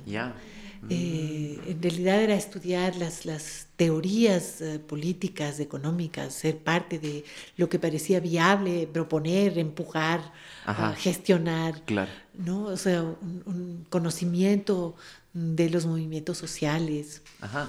Eh, rápidamente, en la sociología uh, tienes que estudiar los números, las estadísticas. Y ahí, ahí, se acabó. Ahí se acabó. ahí, ahí murió. Uh, no, no, no, era por ahí, no, no. O sea, realmente, ah.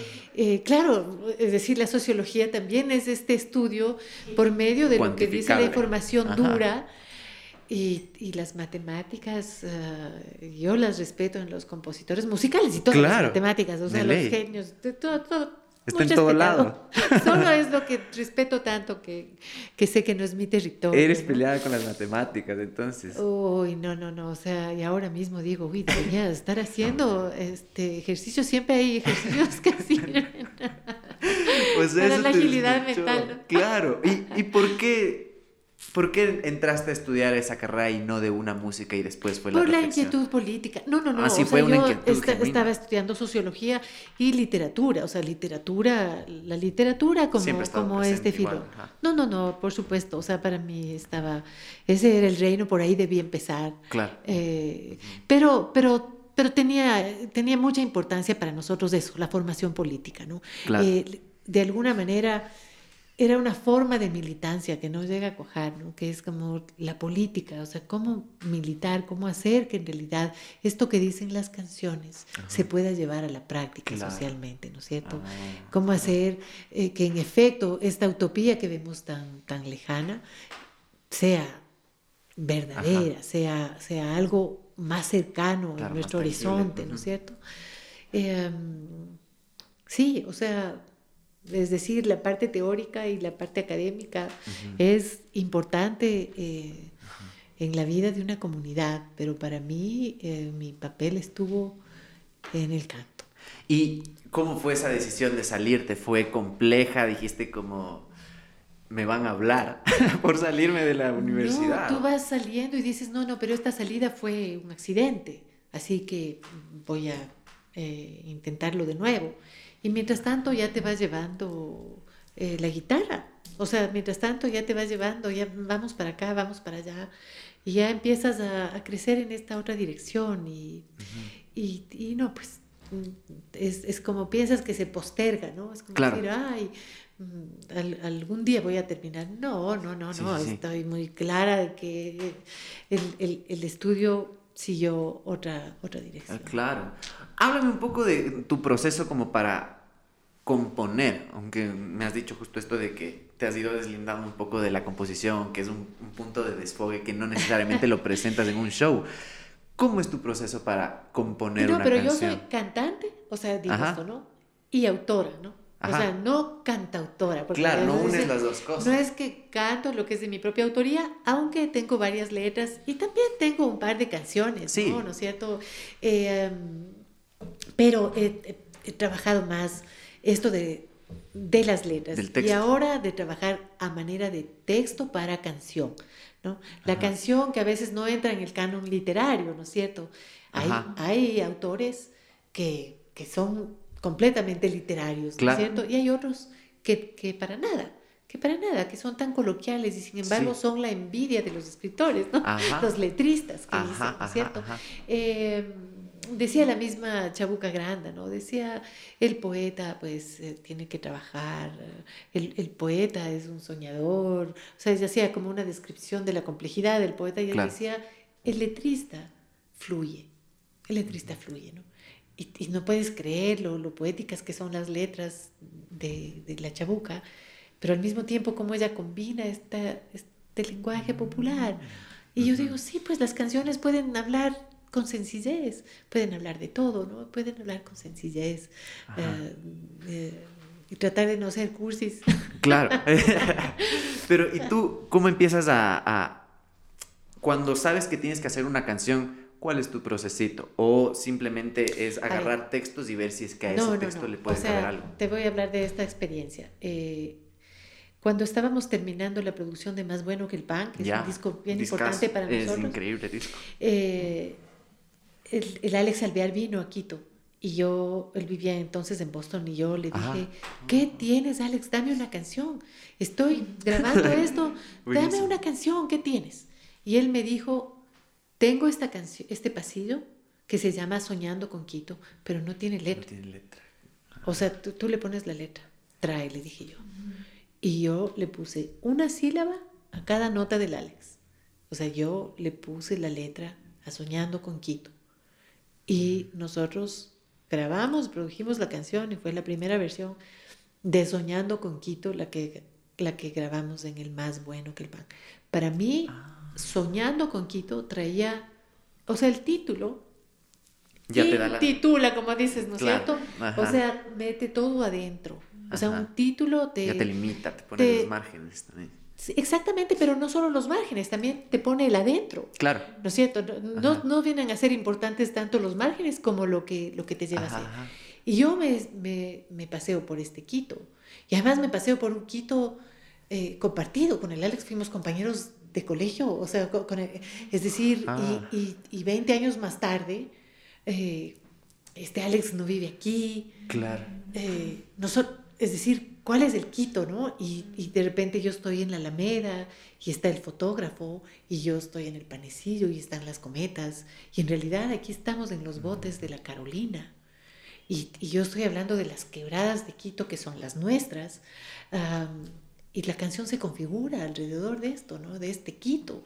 Y me parece que ya es hora de que nosotros, los autores, los compositores, siempre estemos hablando de este lugar natal. Claro. Lugar natal era una materia en tercer grado. Y yo pienso en esa materia y se me anuda la garganta, ¿no? Tenías que pararte ahí, saber dónde está el este y el oeste de tu lugar natal, el norte y el sur del lugar donde naciste, ¿no? Y me parece que es bueno que nuestras canciones hablen de esto. O sea, tú, tú sí te, te riges un poco al espacio donde vas a escribir lo que vayas a escribir o lo que vayas a ponerle a esa música o esa base que te dan. O sea, si tratas de que esté, sea físicamente un espacio como Quito o lo que decías de Nicaragua, que sea de Nicaragua. O sea, te ubicas es decir, en un lugar. Eh, lo, lo, que, lo que tienes es un tema a veces. A veces el, el texto sale de, de, la línea que es el poema, como te decía antes, ¿no? O sea, de, de algo poético que está ahí. O a veces es como buscar dentro de esta mirada, uh, buscar buscar dentro de esto, ¿no? Eh, el árbol de labios combustibles. ¿Qué, es eso? O sea, buscar eh, cuatro tratados sobre la lengua. ¿Qué, más puedes decir? Y luego quedarte con lo que tiene un valor, ¿no? Un valor poético, un valor expresivo, ¿no es cierto? Es, eh, ahora que trabajamos en estas canciones, a veces son canciones que para mí tienen menos, menos peso que las canciones libres, que son las canciones que van con, con, cierto tema. ¿no? Yo quiero hablar, a mí me gustaría saludar a las mujeres que caminan en este Quito, ¿no? Mm, que me parecen de una valentía increíble y que además son una marea que, cada vez crece más. y, me parece increíble que eso pase en esta ciudad, porque a veces tú ves la ciudad que se deteriora, la ciudad que se ensucia, la ciudad que se abandona, eh, la ciudad poco solidaria, ¿no? Y a veces ves a las mujeres caminando en estas calles. Ah, no, o sea, yo quisiera cantarles. Ah, claro. Sí, sí te buscas como un hilo al cual tú te vas a atar como para empezar a escribir. el, hilo me busca a mí. El hilo.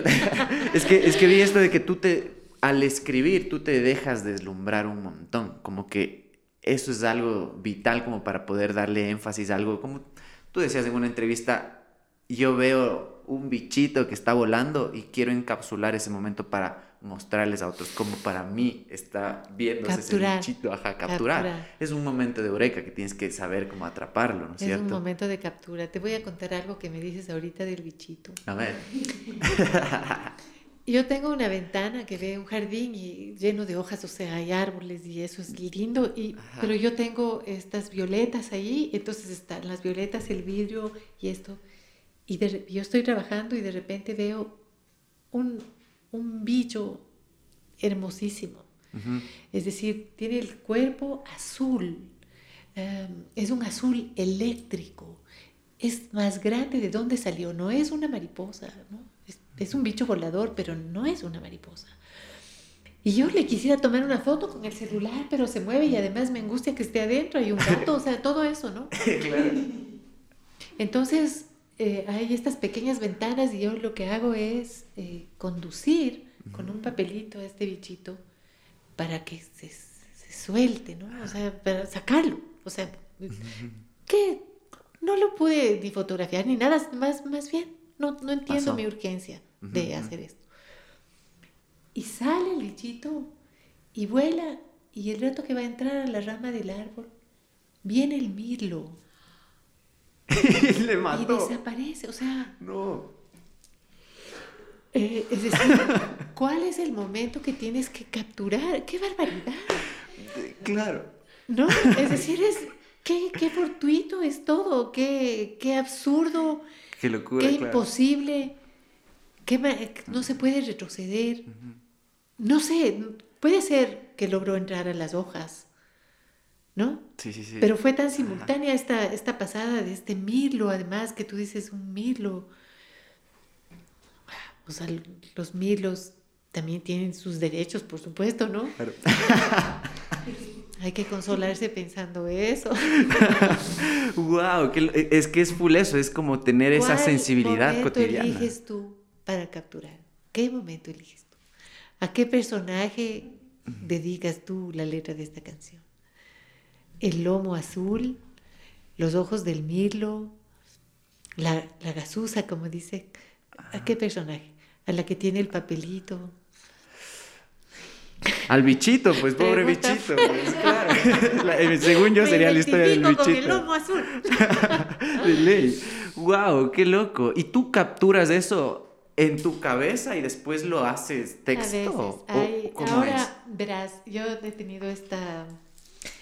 Eh, tengo unos textos poéticos que están bajo este título o este que no es un formato, que es el de crónicas, crónicas.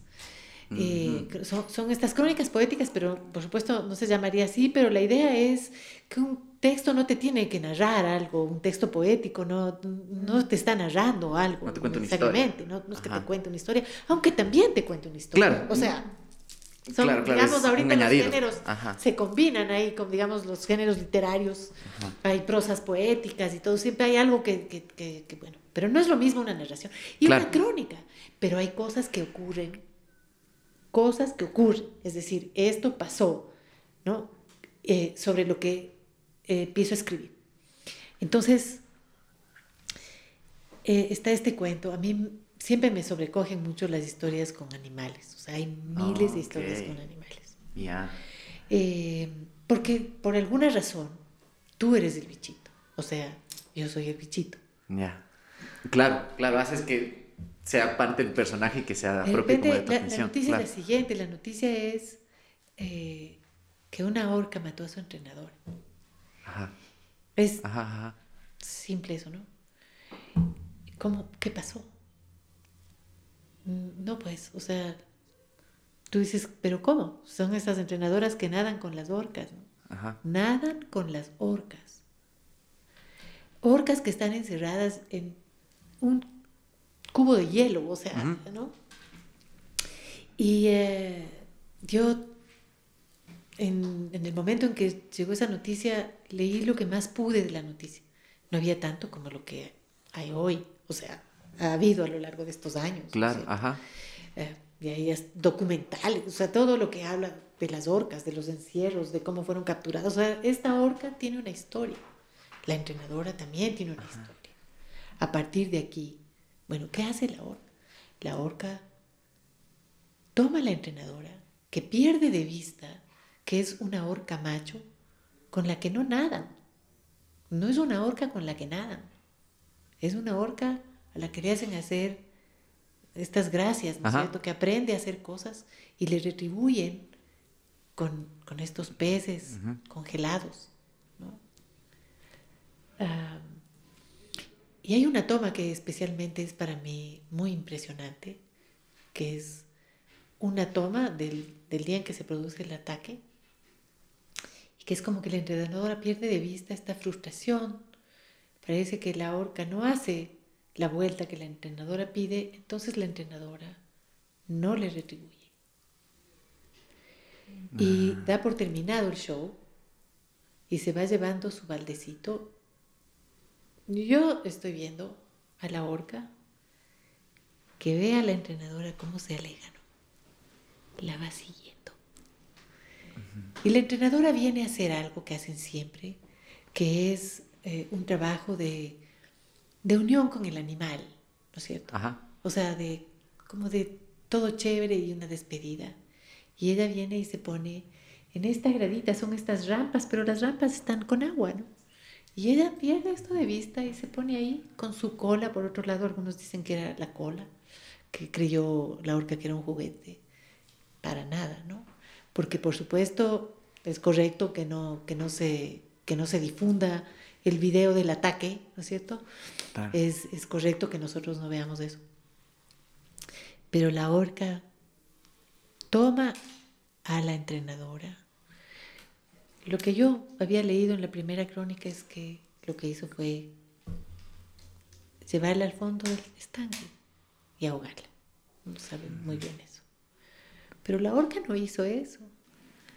Claro. La orca la zarandeó la sacudió, la arrastró por toda la piscina, por todo el estanque, porque son unas piscinas pues para una orca muy pequeñas. Y por supuesto, la mata y hay otros detalles ahí. Aquí hay muchos conflictos. ¿Cuál es el conflicto con el que tú te vas? Pero hay una crónica y algo que, que, yo quiero contar, que yo misma no sé ¿Qué es? Entonces ahí empiezo a escribir. Ah, ok. Ahí empiezo a escribir. Este tiene esta boquita de arepa, ¿no? La, la orca. Es, es, es un macho, es un niño. Es un perro. ¿Cómo es posible que una orca es un monstruo? Sea una mascota. ¿Qué es esto? O sea, todo esto está aquí. No, no quiero consideraciones morales, eh, vamos más allá, ¿no? Ajá, ajá. ¿Qué, ¿Qué, pasó? Por supuesto, mató a la entrenadora, a la que supuestamente quería, ¿no? Era una entrenadora que había trabajado muchísimos años con, con esta orca. ¿Qué sintió después? ¿Sabe que la mató? ¿Lo lamenta? ¡Qué locura! Claro. Hay regreso. La entrenadora supo que iba a morir. Tuvo un segundo antes de ser destruida. Tuvo 40 segundos. Y tú te vas preguntando todas esas cosas, como todas esos, esos, esas perspectivas para escribir. Claro, y te pregunto a ti, o sea, entonces el rato que esta es la, claro, o sea, la, la, idea es todo lo que todo lo que nos podemos preguntar a partir de aquí, todo lo que nos queda como inquietud, no podemos cerrar esto. Entonces, esa es, esa es, ah, esa es una línea. Claro, de qué maneras te refleja lo que estás haciendo. ¿qué, ¿Por qué? ¿Qué, qué escribirías? De ahí ¿Qué te preguntas aquí, no? ¿Qué, ¿Cuántas preguntas hay todavía? Pero ¿y cuándo te respondes la pregunta, ya la, la, pregunta clave para saber de qué vas a escribir o qué temática le vas a dar? O sea, vas, vas eh, eh, reflexionando. Vas encontrando, ¿no? Vas encontrando qué es, qué es tal vez, qué, qué es lo que más te duele aquí. ¿Qué es lo que más te duele? ¿no? Y Qué loco, qué loco cómo ves con una sensibilidad esto, sobre todo de los animalitos, que creo que full gente ve a los animalitos con full sensibilidad, pero tú como que les pones conflictos súper humanos, como que sí tratas de darle esta narrativa del conflicto, como de qué nomás se está enfrentando ahí, qué decisiones se están tomando para que la orca le mate a la entrenadora. Y nosotros qué sabemos, claro, y eh, nosotros qué sabemos, es un misterio, pero qué sabemos de nosotros, pues. O sea, cuando tú dices el conflicto humano, quiere decir porque tú cuestionas tu instinto, porque tú cuestionas la violencia, porque tú cuestionas el perdón, porque, o porque eres capaz de perdonar, ¿no? Es decir, eh, ¿qué, qué, misterios en la vida, ¿no? Qué misterios en las pulsiones, en los instintos. Eh,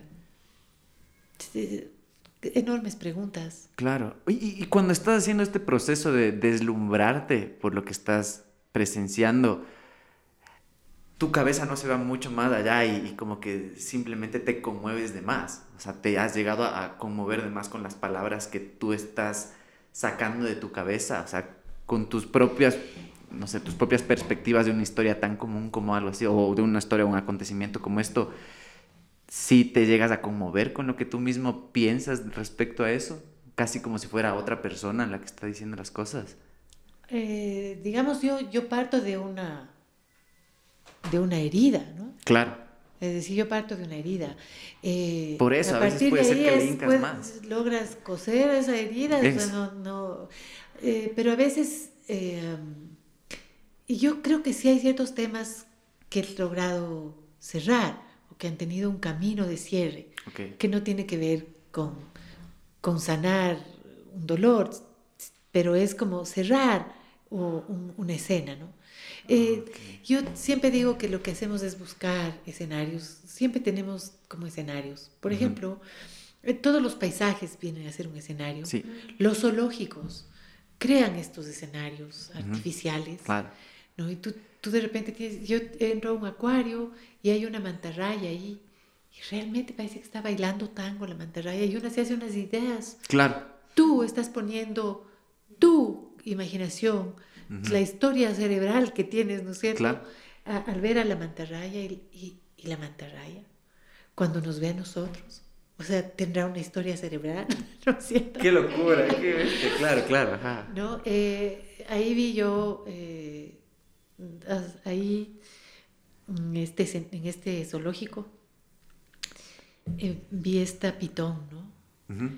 Eh, y, es increíble que, la pitón sea alimentada pues con seres vivos. Es como, hay, hay una águila arpía en Guayaquil, tiene una gran carpa, o sea, en distintos lugares esto igual.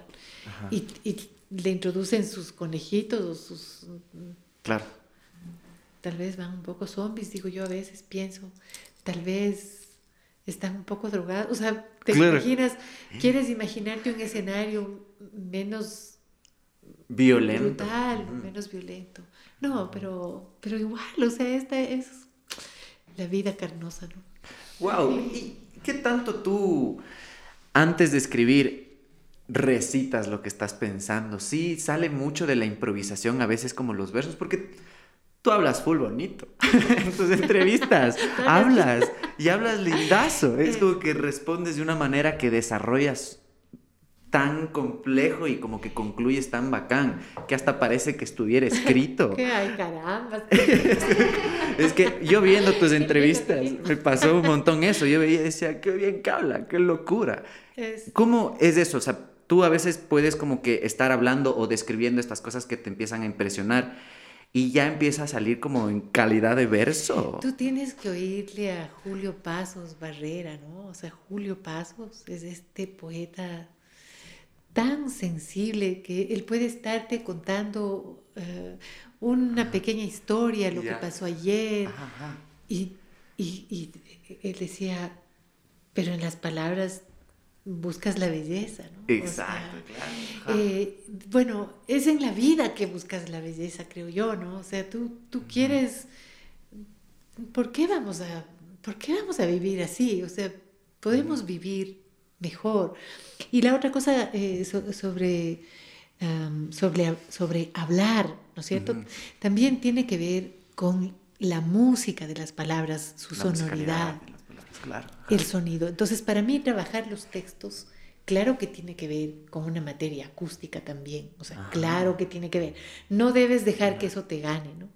Eh, pero hay unos que se llevan más por, por la parte del cascabel, digamos, de cómo suena, y otros que se llevan más por la filosofía que vas a decir, y, y, no importa, digamos, está cubierta. Pero para mí ah, está la música ahí. Hay, que buscar un, eh, quizás un equilibrio. Yo a veces sí quiero oír en otra voz lo que escribí, porque si yo estoy hablando dulcemente, tal vez no parece tan salvaje. Y luego tú me lees lo que yo escribí y digo, Dios mío, eso está muy... Sí, sí, sí. Claro. Qué denso, qué violento, qué, qué extremo. ¿no claro, es la intención. Claro. Y, pero, ¿y te pasa eso? ¿Te pasa que hablando dices, wow, eso estuvo una bestia? Voy a anotar esto que acabo sí de decir. Sí me impresionó una vez en la presentación de un libro que, que un amigo leía lo que yo había escrito. Y yo me empecé a... ¡Ay! ¡Qué fuerte! Eso no lea en público, por favor. ¡Wow! Te viste lejana. ¡Qué loco! Claro, no, te desconociste así como en la fotografía. Pero me muy fuerte en, esta otra voz. Claro. Digamos, en mi voz, es decir, no me parecía a mí tanto. Claro, de todo. Y además todo es interpretación. Mira que una vez hice un ejercicio con Susana Pautazo y yo trabajé con ella. Trabajé con ella en esta, ella era una actriz, una actriz extraordinaria de, de, de Malayerba, trabajó muchos años en Malayerba, ella vino de Córdoba, ¿no? Ah, y, eh, y fue, fue bellísimo trabajar con ella, pero ella me hizo hacer una vez un ejercicio. Y en este ejercicio yo repetía un texto mío, eh, pero tenía que primero susurrarlo, luego gritarlo, luego cantarlo, luego más intenso, luego más ah, fuerte. Eh, yo terminé acabada, pues. O sea, el poema es, es un texto sencillo, pero anda, repítelo. Si yo te repito a ti las cuartetas de Aquiles Nazoa, va a haber un momento en que ya no las pueda decir. Es decir, tú vas entrando en el texto de tal forma claro. que eh, el texto te arrastra, el texto saca de ti ese, ese otro texto, eh, esa otra historia ¿no? que, que, decíamos. ¿no? Claro, te proyectas en eso como tus propias vivencias también. No, siempre, o sea, claro, siempre. ajá, eso hace el arte en general, es un pero, espejo. pero a veces creo que uno elige, ¿no? Tiene una malla, una red, una pequeña malla de nuditos, entonces hay cosas que no dejas pasar. Se filtra, ¿no? ajá. O sea, ¿has visto esas ballenas que filtran el plancton así que tienen como, son, que es como una dentadura de, de hilos, ¿no es cierto? Algo así, ¿no? Cuéntame un poco de, de este espacio ya cuando tú empiezas a escribir, ya netamente escribir poesía. ¿Tú ¿Es voluntario o te surge de la nada, justo viendo alguna cosa ya te, te, llama esta parte como creativa de querer expulsar algo que ahorita se genera en tu cabeza? Mm, sí, tiene, o sea, esto es algo que es verdadero y es que si algo se te ocurre o ves algo, tienes una línea, ¿no? O sea, o tienes una asociación, escríbela, anótala, tienes que andar con un cuadernito. Ahora las notas del celular a veces. Yo digo, ¿ves esto que escrito? O sea, a partir de aquí se podría desarrollar algo, ¿no es cierto? Eh, por supuesto que por eso hay que saludar ah, en la escritura esa disciplina de sentarse a escribir. Eh, yo no puedo a veces cuadrar eso. Y yo creo que tengo material inédito o, material que llamo no terminado, porque es como que solo si se publica ya se terminó. O sea, tengo este material ahí desorganizado. Uh, por esta, por, por esta disciplina de no darle un, no, pero ahora hay que hacer esto. No, pero es que en realidad voy a hacer esto, estoy haciendo esto otro. O sea, muchas formas de expresión a veces dispersan una intención. O te, tienes miedo de terminar esto. O te parece que, que, no es suficiente. Y ahorita ya me parece que ya basta. O sea, ya tendría que esto cerrarlo. Todo este material. Bueno, por lo menos no todo, pero por lo menos una parte. Ya pues. O sea, ya lo tendría que cerrar. Entonces yo sí saludo en los escritores esa disciplina, escritores que trabajan con, con horarios, ¿no es cierto? O sea, saludo, envidio y no soy así. Claro. Qué loco lo que me dices esto de que no se acaba hasta que lo publiques, o sea, porque tú puedes seguir. Bueno, y aún algunos escritores también han hecho eso y también, ¿qué pasa? O sea, también no pasa nada. leía mismo Carrera Andrade, o sea, que publica un, un texto y, años más tarde publique ese texto con, con un par de cambios. Y me parece, está en su completa libertad, nada pasa. Los súper estudiosos van a saber qué cambios nomás hay, ¿no? En este libro aparece así, en este aparece así, o sea, los hiper estudiosos. Pero tendríamos que pensar que su última versión es, bueno, la versión con la que más o menos quedó. ¿Y tú cómo, cómo, estás con eso? Ponte, yo, yo he visto bastante que autores de libros dicen como que no quieren modificar los textos anteriores aunque tengan que sacar porque son fotografías de él en ese, momento y que sería como irte en contra de ti mismo en ese momento. Pero yo sí me voy en contra de mí mismo todos los días, todo el tiempo, o sea, también. o sea, ¿tú, tú sí modificarías las letras que sean modificables para hacerte sentir como congruente con lo que estás diciendo. No, no, no, pero para mejorar un verso y trasladarlo ahora y usar en algo, o sea, aproximarte a... Es que, Porque sí, sí me parece bueno dejar en paz. Pero, por ejemplo, leo una cosa y digo, pero ¿por qué? O sea, aquí estoy incumpliendo con algo que me parece a mí Claro. En, en, en, un texto poético. Hay cosas que no hay que decir, o sea, ¿por qué vas a decir lo obvio? Y, yo termino diciendo lo odio, lo, lo obvio, lo odio, y termino diciendo lo obvio. ¿Y eso qué hace con el texto? Lo disminuye, pues. O sea, eso que hace el texto o sea, claro, es que, las palabras siendo cursi, o sea, como es como está siempre en ese filo de la cuchilla, o sea, uy, esto ya se cayó. O sea, tú dices, no, esto podía ser mejor. Claro que hay cómo trabajar. Eh, por eso es que, claro que hay que, que tener un poco más de severidad. O sea, a veces también es como la emoción está ahí, tú estás trabajando con eso, pero no, pues tampoco te dejes llevar, pues, o sea, no puedes decir este poema es un sentimiento, ¿no es cierto? Claro. No, pues, claro. O sea, no, pues tiene que haber una distancia. Wow, y, y, y, ponte con estos puntos finales de acabar ya un poema o de acabar un texto, tú lo ves netamente cuando ya lo publicas. Y si no lo publicas, sigue siendo como una obra abierta para ti. Te digo porque a, ponte, a los comediantes les pasa todo el tiempo, a los comediantes de stand-up, ellos hacen una obra de stand-up o, o un show de stand-up o una rutina y en cada noche le empiezan a aumentar cosas hasta que ya lo graban y lo lanzan, casi como tú lo dices, como que cuando ya se lanza y cuando ya lo publicas. Pero eso no quiere decir que no sea modificable. ¿Qué pasa con una canción? Yo me aprendo una canción, inclusive la grabo, pero esa canción, cuando ya he recorrido muchas tarimas o cuando ya la hemos cantado muchas veces, uh, trae una historia mucho mayor y la canción es otra. Y la canción se transforma y parece que estoy diciendo la misma letra, pero las comas no son las mismas, la respiración no es la misma, la canción ha cambiado. Bueno, con un texto, ¿cómo no va a cambiar? O sea, claro. todo puede cambiar. Y, y, algunas cosas que están escritas, yo digo, bueno, pero eso tal vez debería quedar así. ¿Pero por qué? Si hay un material valioso ahí, ¿crees que puede ser mejor? Pues hay que, hay que trabajarlo, pues. El, el problema de eso es, es esto, ¿no? No, no tener como un límite. Por eso a veces es mejor trabajar con un plazo. O sea, este es el plazo. Mm, con un deadline ahí para entregar. Ya estamos llegando al deadline. claro, y te ah, a ti te gusta esa presión de tener un... No, o sea, creo que es mejor. Yo a veces digo que ves esto, qué lindo, ya está. Y ya está el libro, me la imprento, o sea, ya está diagramado y todo. Yo digo, no, pero este poema, ¿sabes qué? Página 37, afuera. O sea, tú corriges hasta el momento en el que ya exista y ya no, puedes hacer nada. Me, me, tiene que odiar el diagramador porque finalmente ya... ¿Cuántos cambios más ya están? No, pero esta sí es la, la penúltima de las penúltimas. Ya, muy bien. wow, claro, claro. Sí, pero también eso que es, o sea, ya. sí te obsesionas con cositas que solo tú puedes percibir. Que es, o sea, no es para tanto, ¿no? O sea, también hay que decir, ya, pues, o sea, no se tan a pecho, o sea, ya está cursi, ¿qué vamos a hacer?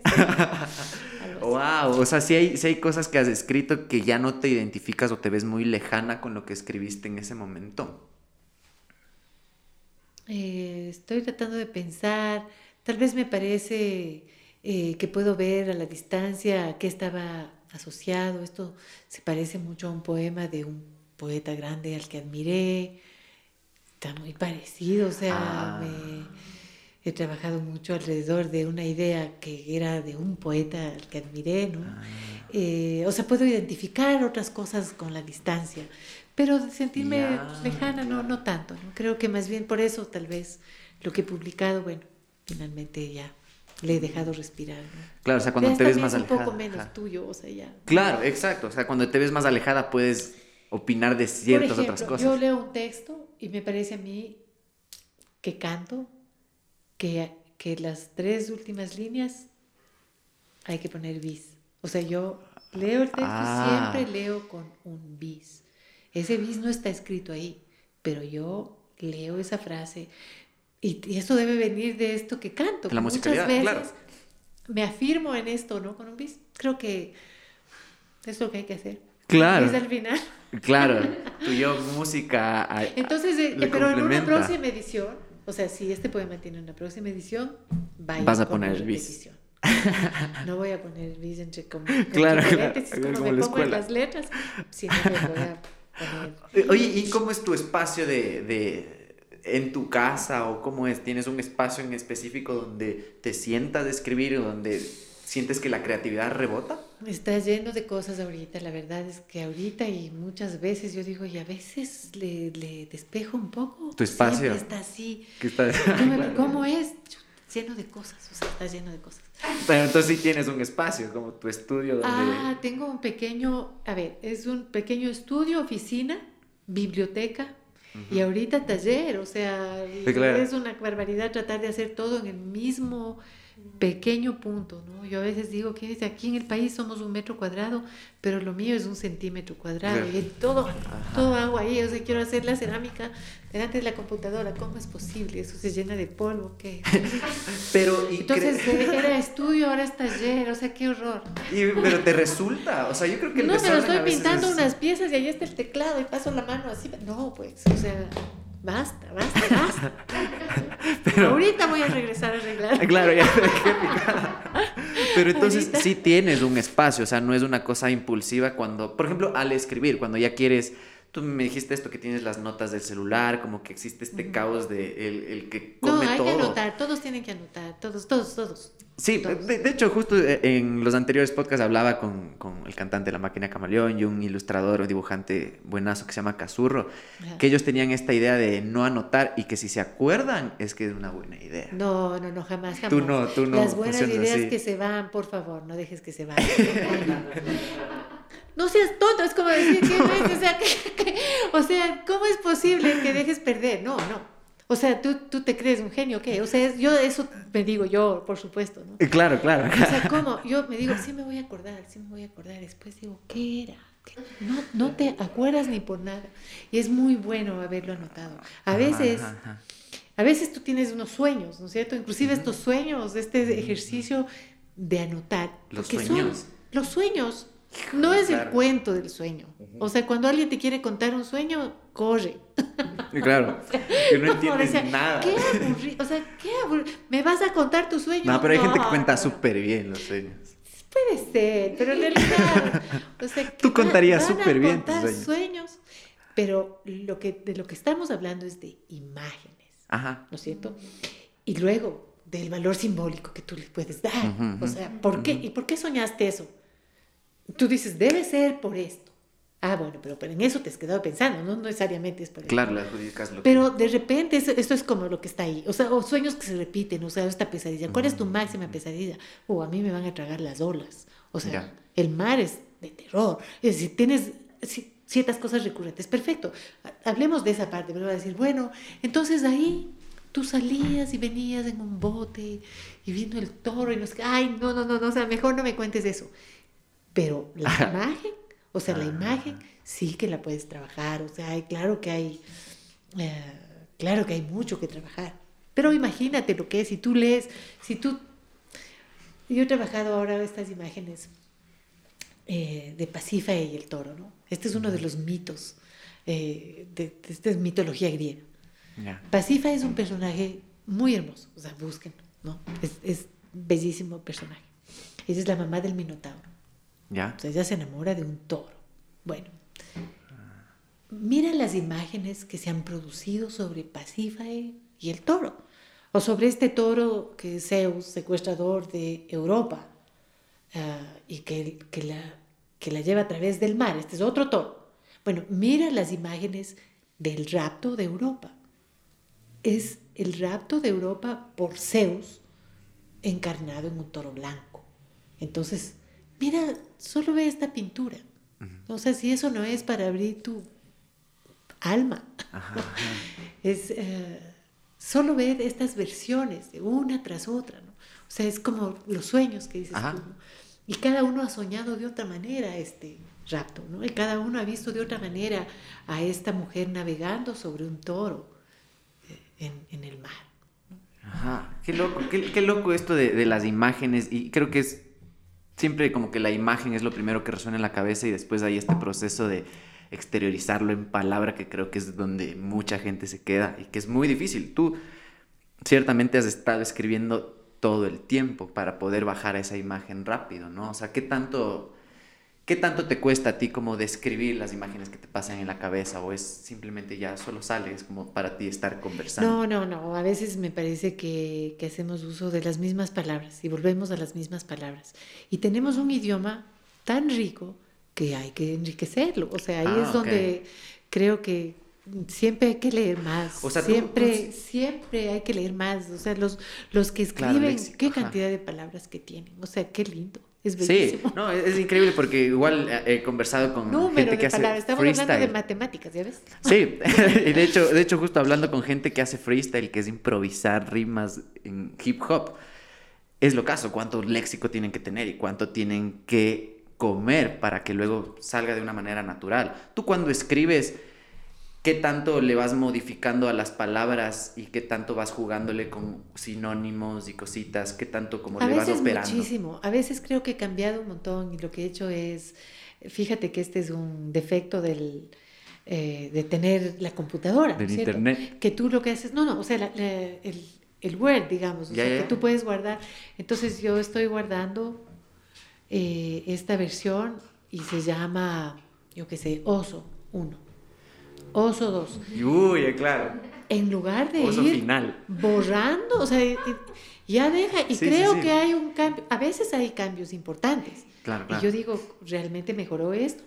Y si hay que ver en el proceso, ¿cuántas veces, qué, palabras cambié? Cambié tres. No, en algunos casos me empiezo a ir a escribir larguísimo y después digo, no, qué tontería. Es de volver. Si lo, que, si lo que puse al comienzo estaba bien. Es, es esencialmente lo que es. O sea, acá he duplicado y no, no estoy llegando a otro lugar.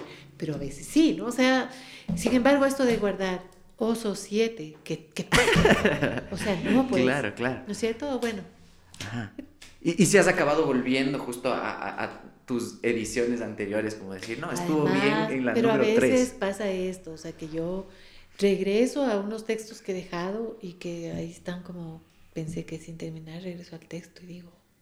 Ah, wow. wow. Sí, concluyó pero esto ya está, pues, o sea, ¿qué, ¿qué es? ¿qué, ¿Y tú qué crees que es eso? ¿Y qué crees que es eso? ¿Qué crees que es lo que eh, cambia de ti? pensar que es más que vanidad, ¿no?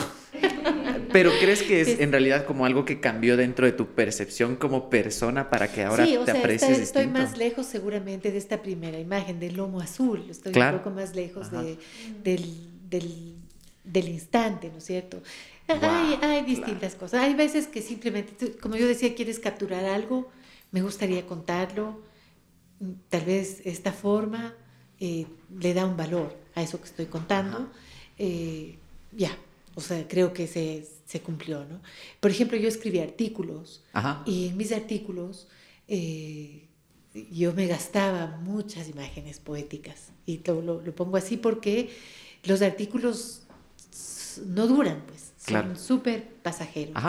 Y sin embargo, yo vuelvo a un artículo, a un tema, ahora mismo que, que se acerca a Navidad, por decirte, eh, yo vuelvo a un tema y me acuerdo haber escrito un artículo y el artículo es valioso. O sea, yo lo veo como un artículo valioso porque logré recoger estas imágenes lejanas, vinculé estas imágenes, imágenes con este momento y hay un trabajo literario ahí. O sea, Claro.